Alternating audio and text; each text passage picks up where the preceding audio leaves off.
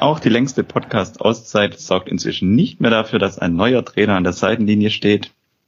Die letzte Folge des Boosting Talks, ist schon fast ein Jahr her. Und heute starten wir sozusagen neu wieder mit diesem Format, kann man so sagen.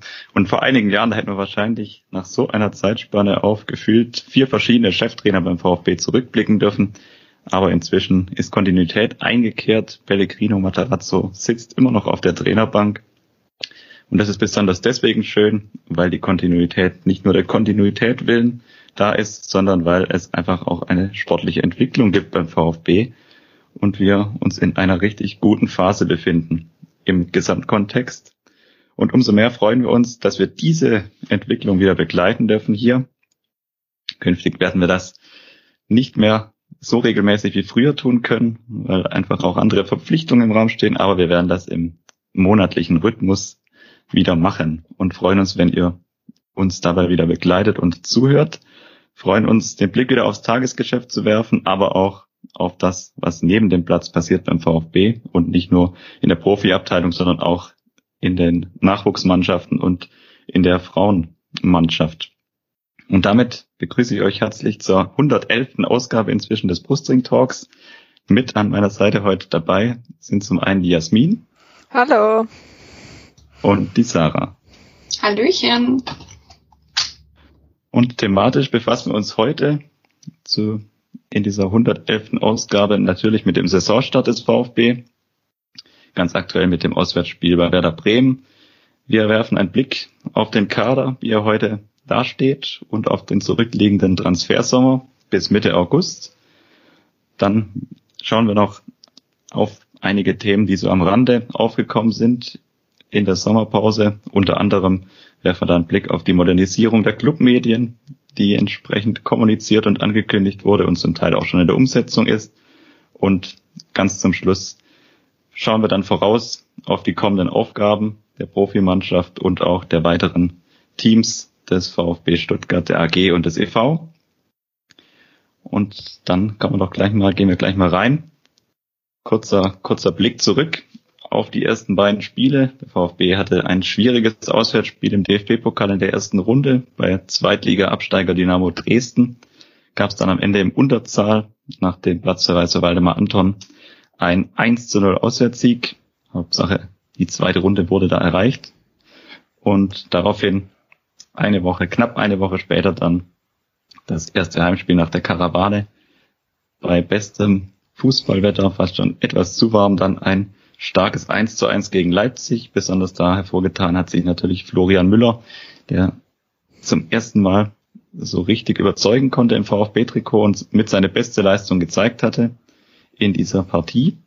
Und der VfB auch endlich mal gegen Leipzig aus dem Spiel heraustreffen konnte und dann auch noch gleich einen Punkt zum Auftakt mitnehmen durfte.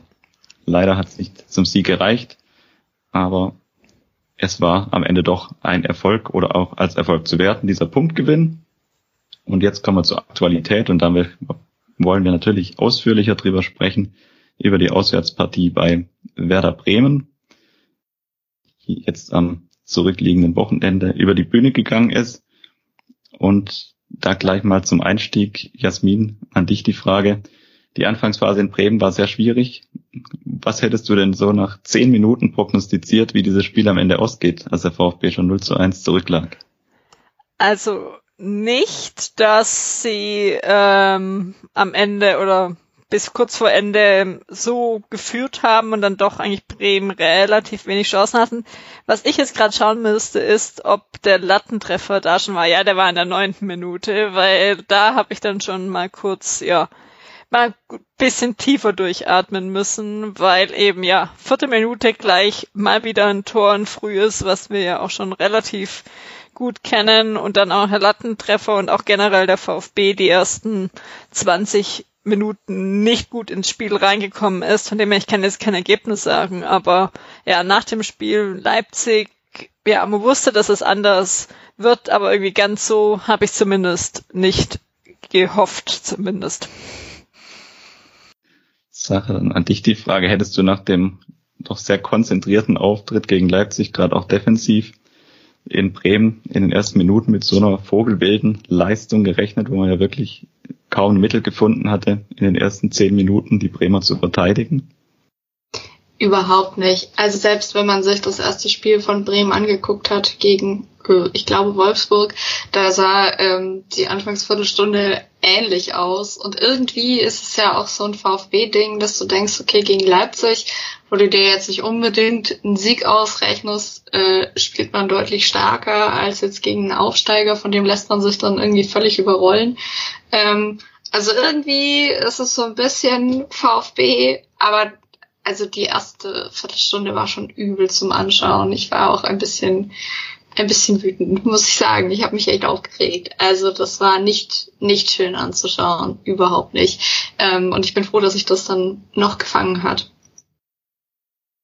Ging dann fand ich doch überraschend schnell dann irgendwann, also wie sie sich dann doch einigermaßen gefangen haben, obwohl das auch ja nicht nur vom VfB auch ausgegangen war, sondern auch, weil Bremen sich eben weiter hinten, hinten reingestellt hat und auch dann Endo nicht mehr, sag ich mal, so gut es geschafft haben, unter Manndeckung zu nehmen, was ja am Anfang wirklich der Fall war und Endo da ja auch beim äh, 1 zu 0 nicht wirklich gut aussah, wo er sich den Ball abnehmen lassen hat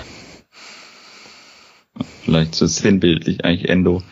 Äh, völlig ungewöhnlich, dass er in der Position den Ball da so leichtfertig hergibt, auch gegen Bittencourt, der jetzt auch körperlich ihm jetzt nicht wahnsinnig überlegen ist und dann daraus diese Situation entsteht, die ja davor eigentlich schon gar nicht ja, zustande kommt, weil du, weil du ja mehrere eigene Einwürfe eigentlich auf der Seite hast und dich da nicht wirklich befreien kannst, dann den Ball verlierst und dann auch überhaupt keinen Zugriff hast. Auch die, die Flanke kommt ja relativ unbedrängt der Kopfball von Phil Kulk ist natürlich auch stark, muss man auch fairerweise dazu sagen. Also den aus der relativ großen Distanz in Anführungszeichen dann da aus dem Strafraum aus sicher auch gut acht bis zehn Metern mit so Tempo und so platziert dann zu setzen. Auch geht schlechter, aber natürlich die, die, die Anfangsphase irgendwie völlig unerklärlich. Also ich saß da auch relativ verwundert. Da war so, nach dem 1 zu 1 gegen Leipzig so vorsichtig euphorisiert, würde ich es fast nennen. Also ich persönlich bin immer eh schnell zu begeistern.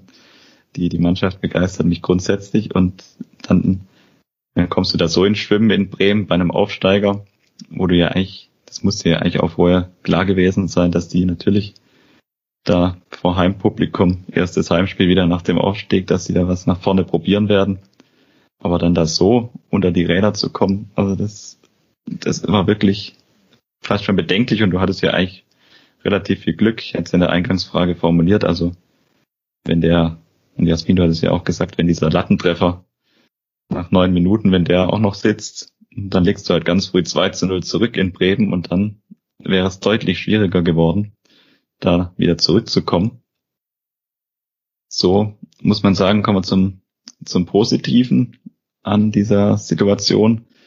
Also hat es ja dann, wie du es auch schon angesprochen hattest, der VfB konnte sich dann so ein Stück weit freischwimmen nach der ersten Viertelstunde. Duxch hatte ja auch noch diesen Abschluss, der ins Außennetz ging. Und dann kam der VfB ja immer besser rein.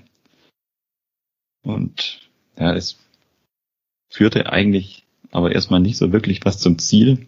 Also so wirkliche Torchancen gab es ja in dieser Mittelphase des Spiels dann nicht. Jasmin, wie hattest du das Gefühl? Du hast es ja schon angesprochen, auch die Thematik Endo dann nicht mehr in Manndeckung. Bremen hat sich weiter zurückgezogen. Hattest du dann, oder wurde dein Gefühl besser, als, als die Minuten vorangeschritten sind? Weil der VfB ja immer mehr Spielkontrolle auch äh, erhalten hat dann. Genau eigentlich das, was man beim VfB dann doch eher mal gewohnt ist, so wie sie eigentlich spielen und was einem eher liegt. Also generell über das komplette Spiel war jetzt nicht, sag ich mal, das Highlight-Spiel, was man sich unbedingt äh, anschauen hätte müssen. Also es war, ja, äh, teilweise schwierig anzuschauen. Aber sonst hatte ich dann schon, sag ich mal, ein besseres Gefühl und dann eben sich Endo freigeschwommen. Dann hatte er ja einmal schon mal die Chance, wo er aufs Tor ähm, aus, ähm, außerhalb des Strafraums geschossen hat und dann eben halt einfach das Tor ähm, von ähm, ihm dann, was einfach super, äh, sag ich mal, sich super durchgesetzt hat von Kalajdzic, auch ähm, gut vorgelegt war und aber irgendwie kam das Tor dann trotzdem aus dem Nichts. Wenn wir sagen, so bis zur 20. Ähm, quasi ähm, mindestens äh, der VfB gar nicht im Spiel und dann doch ähm, relativ schnell kam das Tor. Dann helft mir kurz gerade welche Minute, ich sehe es gerade nicht, äh, an der 38. Also okay, hat schon ein bisschen gebraucht. Ich hätte zum Gefühl gedacht, das ist ein bisschen früher gefallen, aber dann ja, kam ein besseres Gefühl und was eher noch sagen muss, auch oder was du es öfters gesagt hast, Bremen als ähm, Aufsteiger, also der VfB, wenn du die reine Tabelle siehst, wo der VfB letzte Saison stand, sind die auch nicht so viel sag ich mal, entfernt gewesen. Und dann eben die Euphorie, ähm, mit Aufstiegseuphorie kennen wir ja auch, da waren die ersten Heimspiele dann schon nochmal was anderes, wie dann, ja, irgendwann später in der Saison, wo man dann vielleicht doch nicht so gut in der Tabelle dasteht und endlich wieder erste Liga spielen darf. Also das hat man schon natürlich auch bei Bremen gemerkt. Also muss man auch fairerweise dazu sagen, ich sehe bei Bremen auch einige Einzelspieler, die jetzt beim VfB möglicherweise nicht in der Startelf stehen würden. Glaube ich zumindest, also gerade als Beispiel den Vorlagengeber auch vom, vom ersten Tor, wenn man Jung zum Beispiel anzieht, den würde ich beim VfB jetzt nicht in einer, in einer Rolle in der Startelf sehen. Aber trotzdem ist es natürlich auch gerade diese euphorisierte Stimmung dann auch, das Bremen hatte ja auch das Erfolgserlebnis am ersten Spieltag in Wolfsburg auswärts 2 zu 2 zu spielen als Aufsteiger ist wahrscheinlich auch nicht so viel schlechter und du hast ja richtig gesagt, VfB war ja letzte Saison nach dem Spiel in Berlin quasi gefühlt auch schon abgestiegen. Hat ja dann auch die Geschichte, muss man jetzt nicht mehr noch, nicht nochmal auspacken, aber auch viel Glück am Ende natürlich auch dabei mit dem Punkt in München und dem späten Tor gegen Köln, dass du überhaupt in der Liga geblieben bist. Und klar macht sich das dann auch bemerkbar, dass die Unterschiede wahrscheinlich gar nicht so groß sind, wie man es vielleicht beim VfB so oder als VfB-Fan dann, wenn man gegen den Aufsteiger antritt, gerne sehen würde. In, inzwischen unser drittes Jahr Bundesliga in Folge spielen, dann war natürlich schon ein bisschen die Hoffnung da, dass man vielleicht gegen den Aufsteiger noch souveräner oder noch stabiler auftreten kann. Das ist dann leider in der Anfangsphase schiefgegangen, aber dann relativ gut freigeschwommen da gerade auch zu der zu der Phase in der ersten Halbzeit, Sarah, vielleicht von dir mal so eine Einschätzung, weil ich, weil aus dem Spiel dann nicht so richtig schlau geworden bin im Spiel bei Werder Bremen, Chris Führig auf der Acht, ja zentrale Mittelfeld wieder gespielt, läuft unglaublich viel, wirft sich auch gut rein, aber meiner Meinung nach war es eher ein unglücklicher Auftritt. Wie hast du es gesehen? Ich war äh, gemutet. Ähm, du meinst Chris Führig in der ersten Halbzeit jetzt speziell oder? Generell im, im Spiel. Äh, muss ich ehrlich gesagt sagen, dass er mir weder positiv noch negativ aufgefallen ist.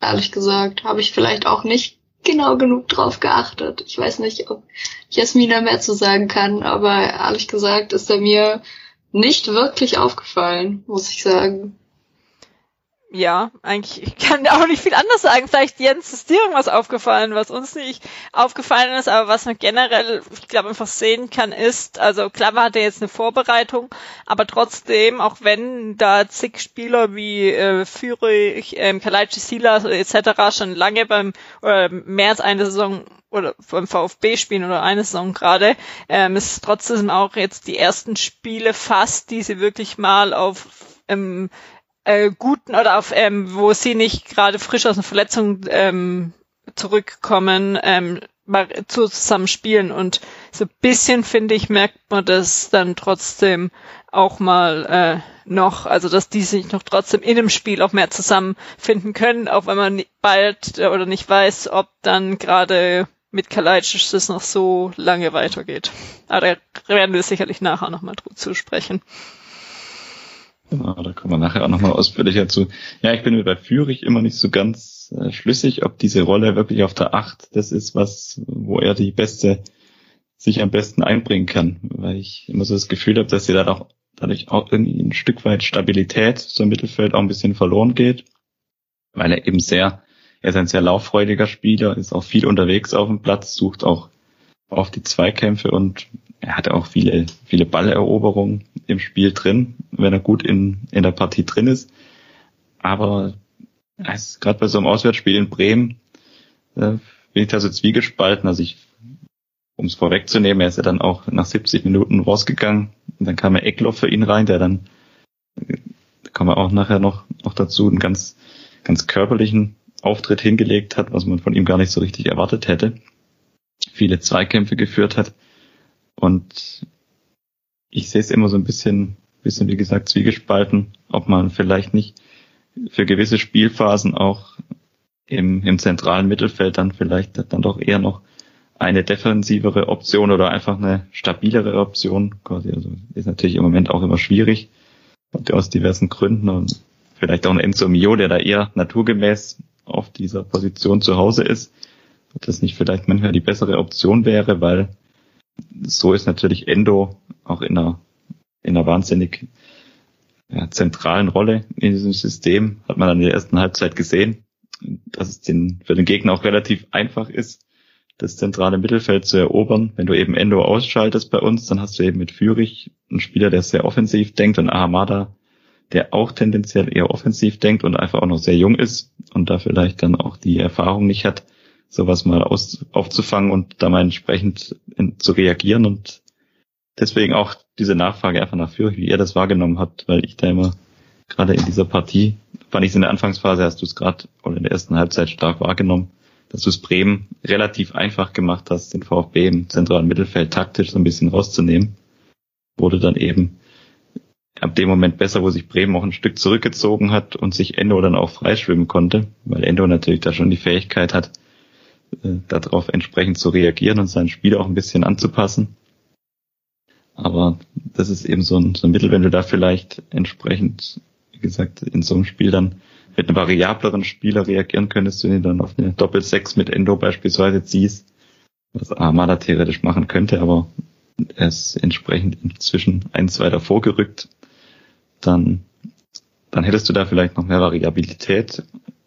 Zurück zum, zum Spiel. Der VfB, wie Jasmin schon angesprochen hat, dann vor der Pause durch den Distanzschuss von Endo, der gut gesetzt war, nach Vorarbeit von Kalajdzic zum 1 zu 1 ausgeglichen.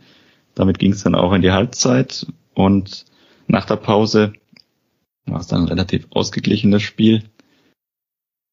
Aber mit Vorteilen durchaus für den VfB. Jasmin, wie hast du es wahrgenommen? Also ich habe von Bremen eigentlich gerade in der Anfangsphase der zweiten Halbzeit mehr erwartet, aber da kam dann erstmal nicht mehr wirklich viel. Also Torchancen, Abschlüsse waren nicht da.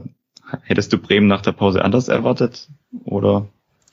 Eigentlich schon, also eigentlich dann vielleicht echt eher so wieder zurückgehen, wie sie auch in die erste Halbzeit gestartet sind. Es hat ja gut funktioniert, da sind VfB ja echt gut ausgeschalten, aber gerade die zweite Halbzeit, was ich ja vorhin schon gesagt habe, war dann auch generell das Spiel anzusehen relativ zäh. Also insgesamt hatte ähm, Bremen auch äh, deutlich äh, mehr gespielte Pässe ähm, und so, aber irgendwie, wenn ich jetzt im Nachhinein denke, kam es mir dann doch teilweise eher anders vor ähm, von dem Spiel. Ähm, ja. Dann kommen wir noch zum, zum anderen Spieler. Ihr dürft gleich schon wieder eine Frage zu einem Einzelspieler beantworten, der dann auch äh, zehn Minuten nach der Halbzeit eine relativ gute Abschlusschance hatte, Diago Tomasch. Nach starker Einzelleistung hatte er im Strafraum dann die Abschlussmöglichkeit. Leider nicht erfolgreich oder führt nicht zum Tor, aber durchaus eine gute Aktion. Wie habt ihr Tomasch jetzt in den ersten beiden Spielen auch wahrgenommen, der jetzt ein bisschen in einer anderen Rolle spielt als zu seiner Zeit in der vergangenen Rückrunde? Der jetzt meistens an der Seite von einem zweiten echten Stürmer, also in einem Doppelsturm. Also gerade in Bremen hat er mir in der Rolle nicht wirklich gefallen, weil er kaum Akzente setzen könnte. Ist das eurer Meinung nach dem System geschuldet oder vielleicht auch einfach, äh, Sarah, vielleicht deine Einschätzung dazu oder auch einfach seinem Alter geschuldet, dass er da einfach auch mal, dass man ihm da schwächere Spiele auch mal zugestehen muss. Ja, ich denke, das ist definitiv so. Ähm, ich sehe es da aber ganz ehrlich ganz ähnlich wie du. Ähm, also diese Position als zweite Spitze oder wie man es bezeichnen will, da ähm, sehe ich ihn nicht so stark, wie er letzte Saison gespielt hat. Und das ist eigentlich schade. Ähm, ist die Frage, ob er da noch reinwachsen kann oder nicht. Das äh, kann ich nicht beurteilen, das müssen andere beurteilen. Aber ähm, ich finde es schade. Also es war, du hattest das Gefühl, bis auf diese eine starke Einzelaktion äh, da irgendwie, wie du schon gesagt hast, mit der Abschlusschance, ähm, fand der nicht unbedingt statt. Und es ist, wie gesagt, eigentlich sehr schade. Ähm, aber ich sehe da durchaus auch Entwicklungspotenzial. Das auf jeden Fall. Also er, er bringt ja eigentlich alle Anlagen mit, hat man ja in der letzten Rückrunde gesehen. In dieser Position ganz vorne geht ihm natürlich ein Punkt ab, den er in der vergangenen Rückrunde immer wieder einbringen konnte, eben dann auch mal sein Tempo im 1 gegen 1 so richtig auszuspielen, weil diese Abschlusschance da nach der Halbzeit hat er das ja machen können, weil er da auch mal etwas Platz vor sich gehabt hatte. Aber natürlich in der ganz vordersten Position, da kommt natürlich diese, diese, dieser Punkt einfach einfach auch mal aus der Tiefe quasi des Raumes dann in eine Aktion reinzustarten, die fehlt ihm dann natürlich ein ganzes Stück weit. Und da bin ich mal gespannt, hm, was sich da auch Matarazzo in den nächsten Spielen dann überlegen wird, ob er ihn weiter da ganz vorne einsetzen wird. Müssen wir nachher eh noch drüber sprechen, wie sich da das Personal, die personelle Besetzung ganz vorne vielleicht auch noch ändern wird. Und gutes Stichwort auch äh, Sascha Kalajdzic, über den wir da nachher sicher auch noch ausführlicher sprechen wollen, der dann eine ganz unglückliche Szene hatte, meines, meiner Meinung nach, wo ich schon kurz, also ich hatte das Spiel zu Hause verfolgt vom TV und schon kurz zusammengezuckt war, äh, die Szene gegen Marco Friedl, also da im Liegen äh, völlig unnötig eigentlich dann noch so ein Stück in Anführungszeichen nachgetreten hat. Dann das war ja so Karte. bescheuert. Entschuldigung, ja. muss ich mich mal kurz ja. aufregen, aber das ist ja sowas von dumm. Es, tut mir wirklich leid, da muss ich auch mal kurz unprofessionell werden. Aber das ist doch einfach nur blöd. Ich saß da und dachte, wenn er da mit Rot runtergeht, darfst du dich halt nicht beschweren. Und das in so einer Situation, in so einem Spiel, wenn du gerade merkst, ne, es steht unentschieden, du gewinnst irgendwie die Überhand, so, nee, also ich, ich, ich weiß ich nicht. Vielleicht habe ich auch in meinem Leben zu wenig Fußball gespielt, um zu verstehen, dass man in so Situationen irgendwie frustriert ist, aber nee, ich fand es einfach nur blöd. Aber ich mich echt geärgert, muss ich sagen. Und mich auch, also ich habe ihn echt irgendwie kurz schon dann äh, von Platz gehen sehen und einfach dann damit einfach der Mannschaft geschadet und sowas wirklich von ihm. Ich überlege gerade, hatten er hat das schon mal so irgendwie seinen Frust oder wie auch immer gezeigt? Eher nicht, oder? wäre jetzt zumindest keine, keine Szene gerade im Kopf präsent. Kann aber gut sein. Also es gab ja zumindest im Training, auch diesen Sommer gab es ja auch mal die, die Vorfälle, aber das ist im Trainingsbetrieb wahrscheinlich auch einfach Usus. Wird oft wahrscheinlich auch gar nicht wirklich entsprechend drüber berichtet, weil es, ja auch dazu gehört, dass man da mal aneinander gerät. Aber die Szene, ich muss euch da völlig recht geben. Also ich hatte auch tatsächlich mal ist er dann auch so ein bisschen paranoid teilweise auch mit dem Videoassistent inzwischen, als der Schiedsrichter dann da auch schon anfing, so irgendwie in seiner Hosentasche, er hat dann die Karte auch nicht gleich rausgeholt, dachte ich schon, also jetzt, äh, ich, es hätte mich irgendwie auch nicht überrascht, weil es wirkte ja schon komisch, also er, es war da im Liegen und es gab ja eigentlich gar keinen Grund mehr da, da tatsächlich noch gegen den, gegen Schienbein oder gegen die Wade vom, vom Gegenspieler da zu gehen. Also ich, ich habe mich da schon kurz davor gesehen, dass er VfB das Spiel mit zehn Mann fortsetzen darf. Vielleicht bewerten wir es auch gerade ein bisschen über, aber es, es war irgendwie kurzer Schockmoment, muss ich ehrlich zugeben. Weil, ich muss aber auch sagen, wäre das umgekehrt gewesen. Das, also hätte das jetzt irgendein Bremer Spieler gemacht, hätte ich mich jetzt durchaus auch sehr aufgeregt, warum ähm, die das Spiel nicht zu zehn zu Ende gespielt haben. Also von dem her, ich, ähm, ich habe mir das jetzt auch im Nachhinein nochmal angeguckt und habe gedacht, du kannst, also das ist doch wirklich einfach nur blöd. Da hast du einfach nur ganz, ganz, ganz viel Glück, dass er da weiterspielen darf. Wirklich. Also, ja. naja. Daran muss man sich dann bitte auch erinnern, wenn die nächste Sache dann vielleicht eher der VR gegen den VfB mal entscheidet oder die VfB-Fans meinen entscheidet dagegen, weil ja, also ich bin ich bin jetzt auch nicht der ähm, Schiri oder Regelexperte, aber so aus dem ersten Blick gab es auch schon Spieler mit so einem Vergehen, die vom Platz geflogen sind. Ich glaube, was ihn was ihn wirklich gerettet hat, war halt, dass die die Situation ja quasi nahtlos weiterlief. Also es war ja schon eine Dynamik drin noch.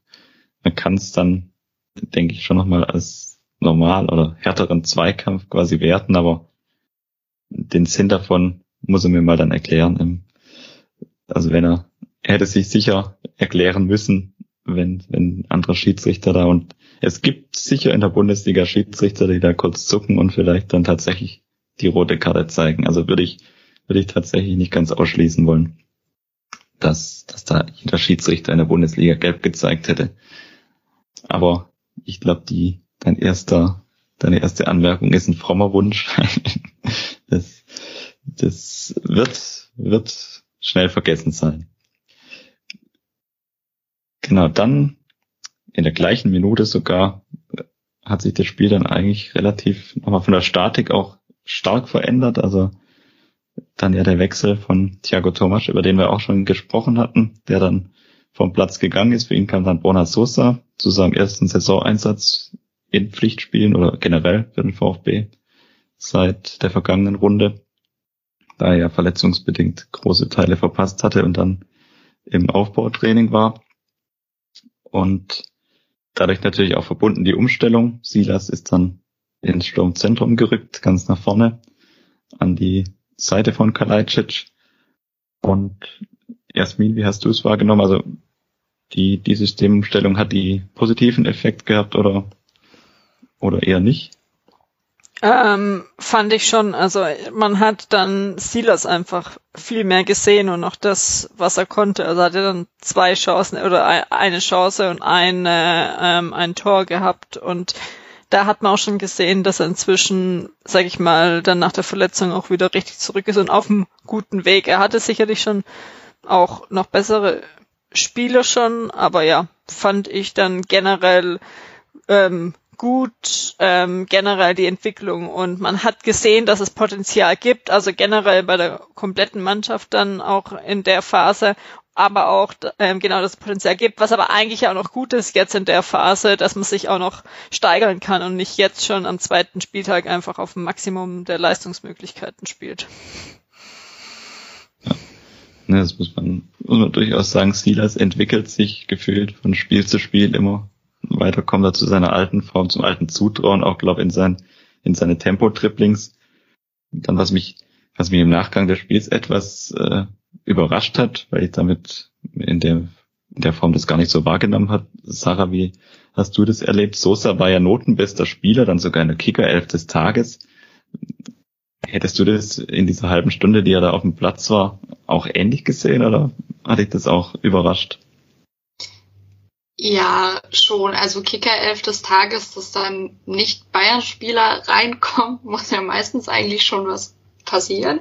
So, ähm, also es war ein absolut solides Spiel oder auch gutes Spiel von ihm, aber ich habe ihn jetzt da nicht so so überragend gesehen, wie es vielleicht teilweise andere Menschen gesehen haben, die vielleicht auch keine Ahnung das besser beurteilen können als ich. Aber so ganz verstanden habe ich es auch nicht. Ich freue mich natürlich immer über VfB-Spieler in der Kicker-Elf, das ist das gelogen. Mir ist die Kicker-Elf des Tages wirklich egal. Aber ähm, trotzdem ist natürlich irgendwie cool zu sehen. Aber in dem Fall muss ich sagen, ich habe es nicht so ganz kapiert. Also mein Highlight-Moment war, als Sosa eingewechselt wurde und du Kalajdzic angesehen hast, wie sehr er sich gerade darüber freut. Das, das war einfach schön. Aber ansonsten muss ich jetzt sagen, es, ich saß jetzt nicht vom Fernseher und dachte, wow, Sosa, cool. Also sowas dann doch nicht. Vielleicht. Oder habt ihr das anders gesehen? Ja, vielleicht auch, weil wir ihn vielleicht einfach auch anders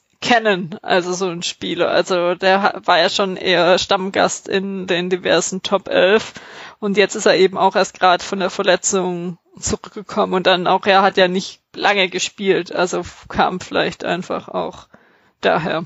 Und hat er jetzt nicht mal so, also oft war er ja auch drin, weil er einfach dann zig Vorlagen wieder gemacht hat. Das war ja in dem Fall auch, äh, äh, auch nicht der Fall. Ja, er hat das Spiel natürlich schon so ein Stück weit an sich gezogen, hatte ja auch viele Ballkontakte sofort. Aber ich sag, ich habe jetzt nicht die, die entscheidenden Situationen von ihm. Gut, es war ein guter Auftritt, aber es hat mich einfach überrascht. Das, das ich habe es ehrlich gesagt nicht mal mitbekommen, dass er in der Top 11 war. Ja, vielleicht wurde es inzwischen auch korrigiert und ich habe, aber nee, es war, es war tatsächlich so. Nee, ist auch noch genau. so. Ich habe gerade noch mal nachgeguckt. Ja. Der hat echt eine 1 bekommen. Nee, oh. nee, nee. Das, nein, nein, 2,5. Das ist nur die, seine erste Nominierung. Das ist immer die Zahl. Ah, ah das ist in der Klammer. sinnvoller, ja. Okay, das genau. macht viel mehr Sinn, als dass zehn Spieler eine Eins kriegen, ja. Das genau. macht Sinn, okay.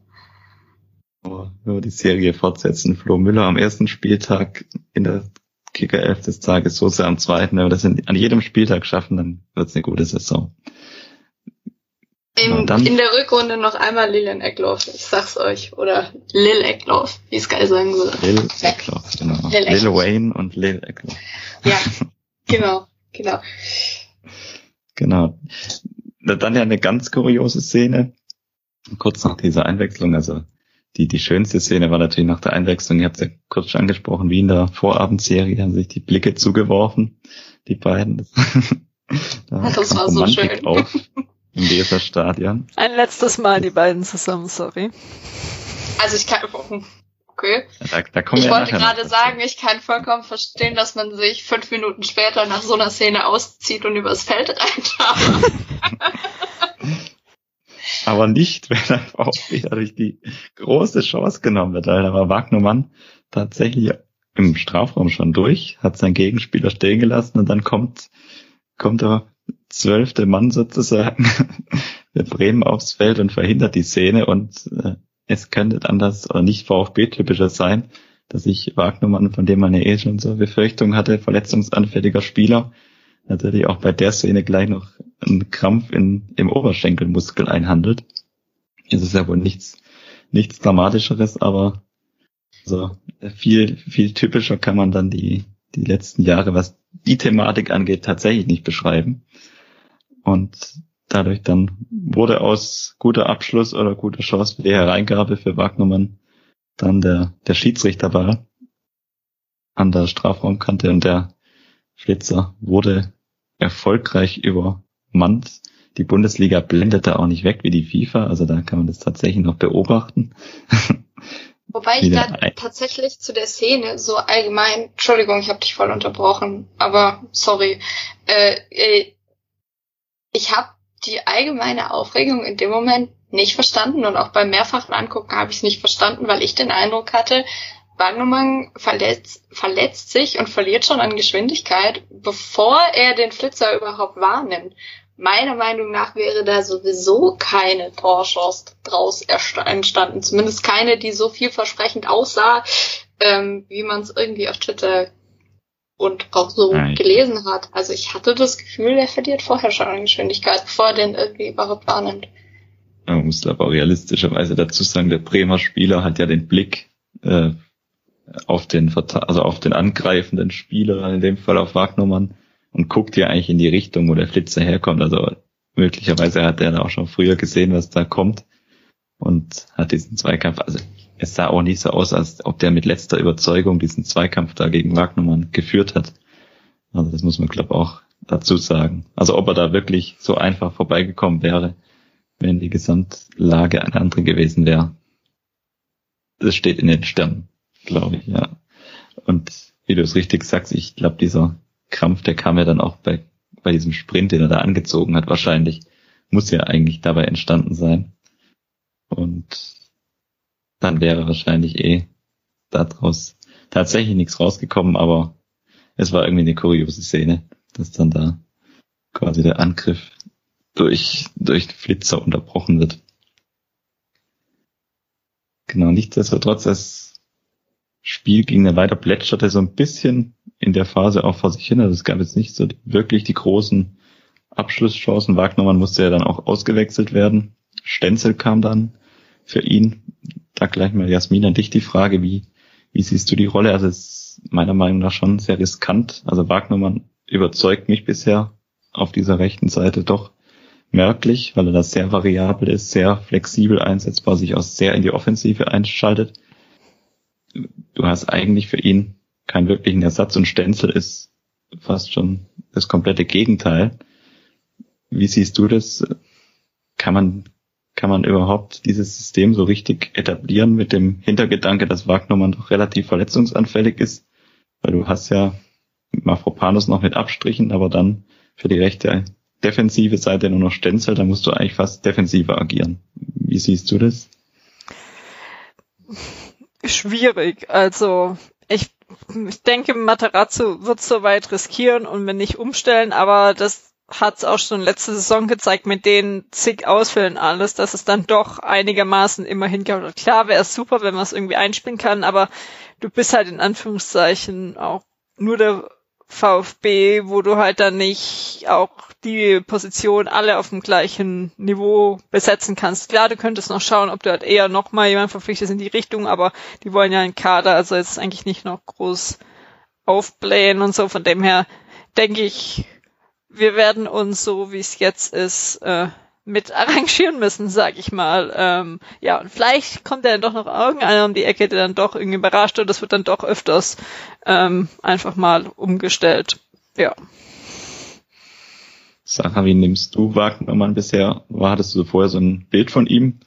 Oder war das quasi die Überraschung, was da auf uns zukommt beim HSV? Hat er ja auch wenig gespielt in letzter Zeit, verletzungsbedingt, weil er ist ja eigentlich mehr oder weniger so mehr oder weniger rechter Flügelspieler und rechter Verteidiger gleichzeitig, also klassische Wingback-Position, die er da begleitet. Hättest du ihm das so zugetraut oder hattest du da eigentlich gar kein Bild von ihm? Also in erster Linie ist, äh, fand ich die ganze Phase bisher zu uns kam sehr anstrengend. Sowohl das äh, Transfer fordern auf Social Media als auch die ganzen Diskussionen und was auch immer es da gab. Aber ähm, sage ich deswegen, weil ich den Eindruck hatte, so krass wie diese und, und emotional wie diese Diskussion auch von Seiten von HSV-Fans ähm, diskutiert wurden, dachte ich, boah, da muss jetzt aber auch ein, ein ordentlicher Spieler kommen. Also so emotional wie diese Diskussion geführt äh, wurden und ich, also ich fand ihn jetzt auch bis zu seiner Verletzung und auch äh, davor schon überzeugend. Also absolut. Ähm, ich habe mir jetzt den Spieler selber nicht so richtig angeguckt, aber ich war schon äh, optimistisch, wie gesagt, allein dadurch, wie dass du den Eindruck hattest, er hat äh, so in Hamburg auch ein gewisses Standing bei den Fans. Ja, das kann man, glaube ich, durchaus sagen. Also ich ich glaube, es war niemand froh in Hamburg, dass er den Verein verlassen hat. Das hat man auch in den sozialen Medien durchaus feststellen können. Und bisher, also ich, ich muss ehrlich sagen, mich hat er positiv überrascht. Ich hatte so meine äh, Zweifel auch, ob er uns wirklich so viel weiterbringt, aber er bringt einfach eine ganz neue Komponente ins Spiel, da auf dieser rechten Seite, weil er auch ein wahnsinniges Tempo hatte oder hat äh, und sich da auch immer wieder offensiv einschaltet, hatte ja gegen Leipzig auch diese eine Abschlusschance, also da relativ gut eingelaufen ist und den Ball dann nicht so richtig verarbeiten oder treffen konnte. Also wirklich bisher, bisher ein richtig positiver Eindruck, was, was jetzt wirklich die Befürchtung hervorruft und ja, die Hoffnung meinerseits, dass er einfach fit bleibt, weil, wie ich es vorher angesprochen hatte, wir haben einfach mit der Qualität meiner Meinung nach keinen Spieler im Kader. Klar, wir haben auf diesen Außenpositionen mit, mit Silas auch immer agiert, aber Wagnermann bringt einfach nochmal ein anderes Komplettpaket mit, meiner Meinung nach, weil er einfach für diese Rechtsaußenposition in unserem System, das wir gerade spielen, einfach eine wahnsinnige Variabilität mitbringt. Er kann dann auch hinten mit einrücken, kann, kann seine Rolle defensiver auch, äh, auffassen, kann sie offensiver ausfüllen. Also er ist da wahnsinnig flexibler Spieler, macht Spaß bisher. Und wie gesagt, die, die große Hoffnung, dass er einfach diese Verletzungsanfälligkeit, dass er die abstellen kann oder dass da sein Körper einfach nicht mehr so reagiert wie in den vergangenen Jahren. Und er da einfach verschont bleibt, das wäre das wäre eine wahnsinnige, wahnsinnig gute Sache, weil ich glaube, dann haben wir da eine richtig gute Nummer, auch wenn sich das einspielt gerade dieses Duo dann auf der halbrechts Innenverteidigerposition mit Mafropanos und dann an der Seite von Wagnermann. Also das, das kann richtig, kann richtig gut werden, wenn sich das noch weiter auch harmonisiert quasi, die sich weiter, weiter da noch aneinander gewöhnen und aufeinander abstimmen. Dann haben wir da, glaube ich, eine richtig, richtig gute Lösung gefunden. Richtig gute Lösung war auch äh, Überleitung zum 2 zu 1 Führungstreffer, als Kalajdzic dann den Ball auf den inzwischen dann ja neben ihm spielenden Silas durchgesteckt hat. Wunderbarer Ball in den Lauf von Silas. Und der hat dann Pavlenka da keine Chance gelassen, das 2 zu 1 erzielt. In dem Moment, Jasmin, hättest du da gedacht, dass das Spiel noch 2 zu 2 ausgehen könnte oder wir noch den Ausgleich kassieren, weil es wirkte ja schon relativ souverän in dieser Phase, was der VfB gemacht hat. Nee, also ich habe dann eigentlich gehofft, sage ich mal, dass das Spiel durch ist für den VfB und ja, Bremen hatte dann ja auch generell nicht so viele wirklich Chancen äh, generell, also wenn du über das komplette Spiel schaust, hatte der VfB auch 14 zu äh, 5 Torschüsse und auch wie das Tor am Ende ähm, reingegangen ist, das musste ich paar Mal irgendwie anschauen, wie der Ball da überhaupt und der Spieler äh, durchgekommen ist und ins Tor. Also ein bisschen hat mich das an Kaminski damals bei 1860 in der Zweitliga ähm, erinnert, wo ich auch irgendwie im Stadion nicht realisiert habe, wie ähm, das Tor rein ist. Und das ist auch irgendwie so, ah ja, einfach saudämliches Tor mit Glück. Und ich habe mich saumäßig geärgert, aber habe dann halt auch trotzdem nochmal an den 34. Spieltag zurückdenken müssen. Und dann nehme ich lieber da noch ein 2 zu 2 hin, als wäre das Tor äh, von Endo gegen Köln nicht reingegangen. Ja, ich muss mich da ja, ich muss mich jetzt selber fast äh, über mich selber ärgern, wenn ich die, die Anweisung verteilen würde. Und weil ich gerade in dieser Schlussphase dann auch ein, zwei Mal so diesen Gedanke hatte, äh, schlag doch den Ball einfach mal da hinten raus. Aber genau das war wahrscheinlich am Ende der falsche Ansatz, weil als, also angefangen haben, die Bälle dann da so relativ halbgar in Seiten auszuschlagen, da hatte Bremen halt plötzlich nochmal aus einer, aus einer Ruheposition quasi, also aus dem Einwurf, konnten sie nochmal den Ball in Ruhe sich entsprechend hinlegen, sozusagen, für diese langen Bälle. Und im Endeffekt vielleicht dann beim nächsten Mal doch wieder, auch wenn es meinem Herz nicht gut tut, aber dann doch lieber hinten klein klein spielen und bis zuletzt da konsequent bleiben. Weil, weiß ich, Sarah, wie hast du es wahrgenommen? Das war eigentlich in der Schlussphase, der Schlussphase sozusagen, diese zwei, drei Bälle, die dann da ins, ins Seiten aus auf der gegenüberliegenden Seite von der Kameraposition rausgeschlagen wurden was war da so dein Gefühl? Hattest du, hattest du da noch die Befürchtung, es passiert noch, dass der Ausgleich fällt oder warst du da relativ entspannt? Entspannt nicht, aber ähm, ich habe ehrlich gesagt nicht damit gerechnet. Ich habe echt gedacht, es, es kann einfach nicht sein. Und als es dann wirklich in der 95. Minute, also ich, ähm, ja, nee, wirklich nicht, wirklich nicht. Also es ist ja nicht so, als wäre es ähm, beim VfB durchaus öfter vorgekommen in der letzten Zeit, dass man in der letzten Minute Spiele noch gewinnt oder hergibt oder wie auch immer. Aber ich weiß nicht warum, aber diesmal war ich mir einfach sicher, dass es diesmal nicht passiert. Dafür war die zweite Halbzeit einfach zu souverän und auch zu ja, unsouverän oder vielleicht auch einfach unauffällig ähm, von Bremen. Ich habe in dem Moment wirklich nicht damit gerechnet ähm, und mich dafür dann aber auch gleich dreifach geärgert, recht gesagt. Es war, es war die nach langer Sommerpause und äh, eigentlich zuletzt eher positiven Ereignissen rund um den VfB war es mal wieder so richtig. Also ich, um es auf gut Deutsch zu sagen, hatte ich am, also war wieder diese, diese klassische äh, richtig schlechte Laune nach Abpfiff, weil das einfach so unnötig war. Also dieses, dieses Tor kam ja eigentlich aus dem Nichts. Also Bremen hatte ja eigentlich keine Abschlüsse mehr in der Schlussphase. War jetzt auch nicht so, dass sie wahnsinnig Druck entfacht hätten auf den VfB.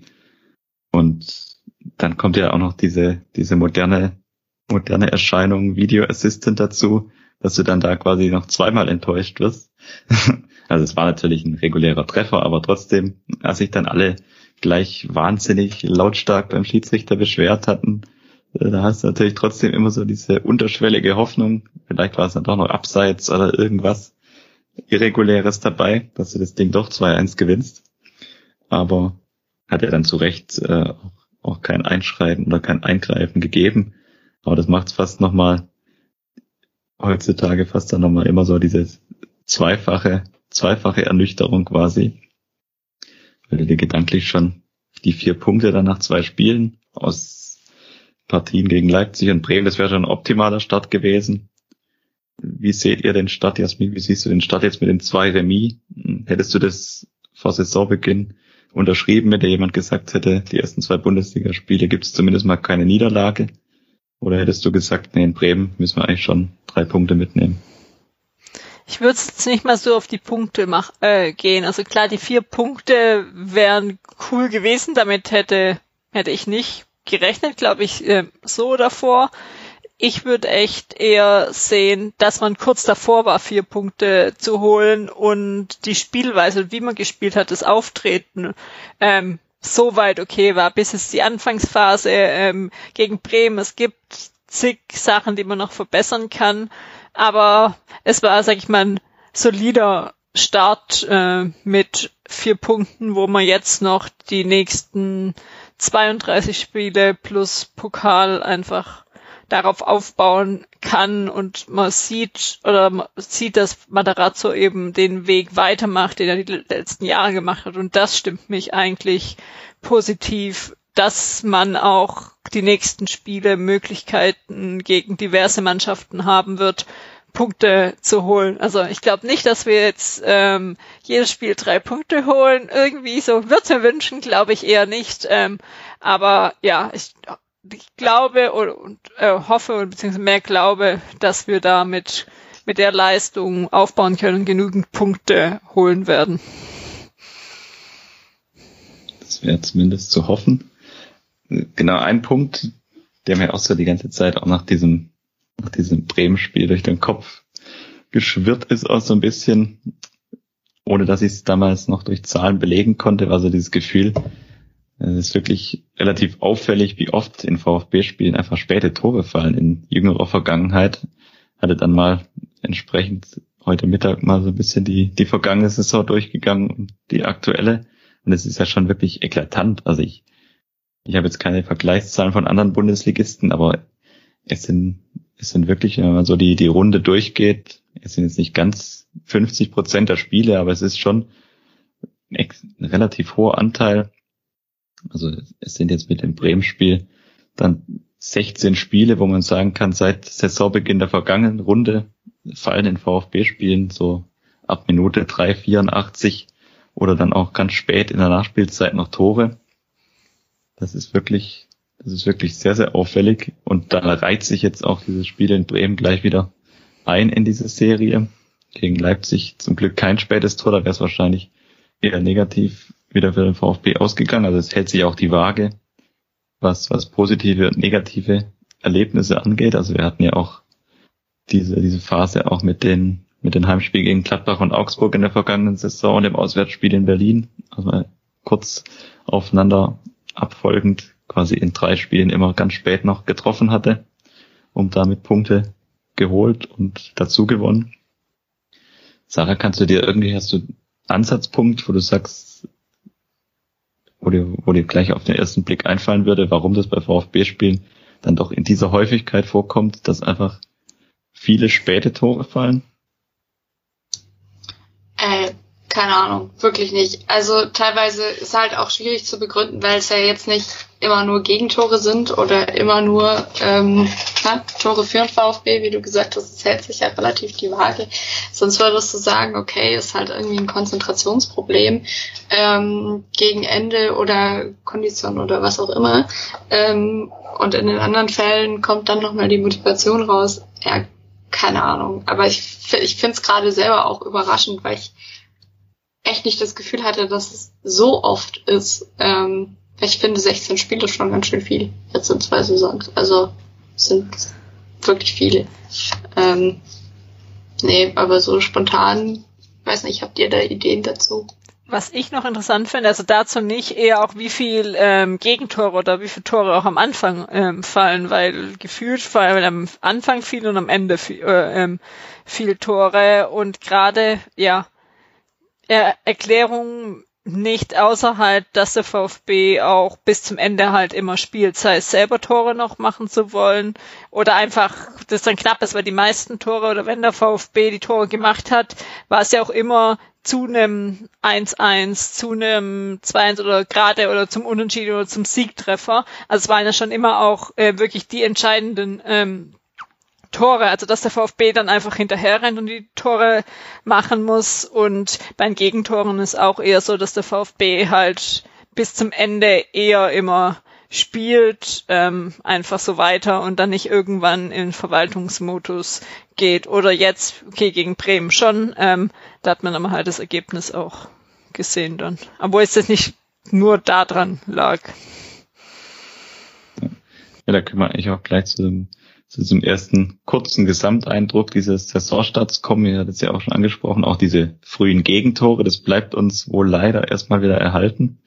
War ja in der vergangenen Saison auch schon das ein oder andere Mal Thema, dass wir da, dass wir immer dieses Problem hatten. Also ich erinnere mich da gerade auch an dieses ganz Negativbeispiel dann zu, zum Saisonende hin, diese, diese Partie in Berlin.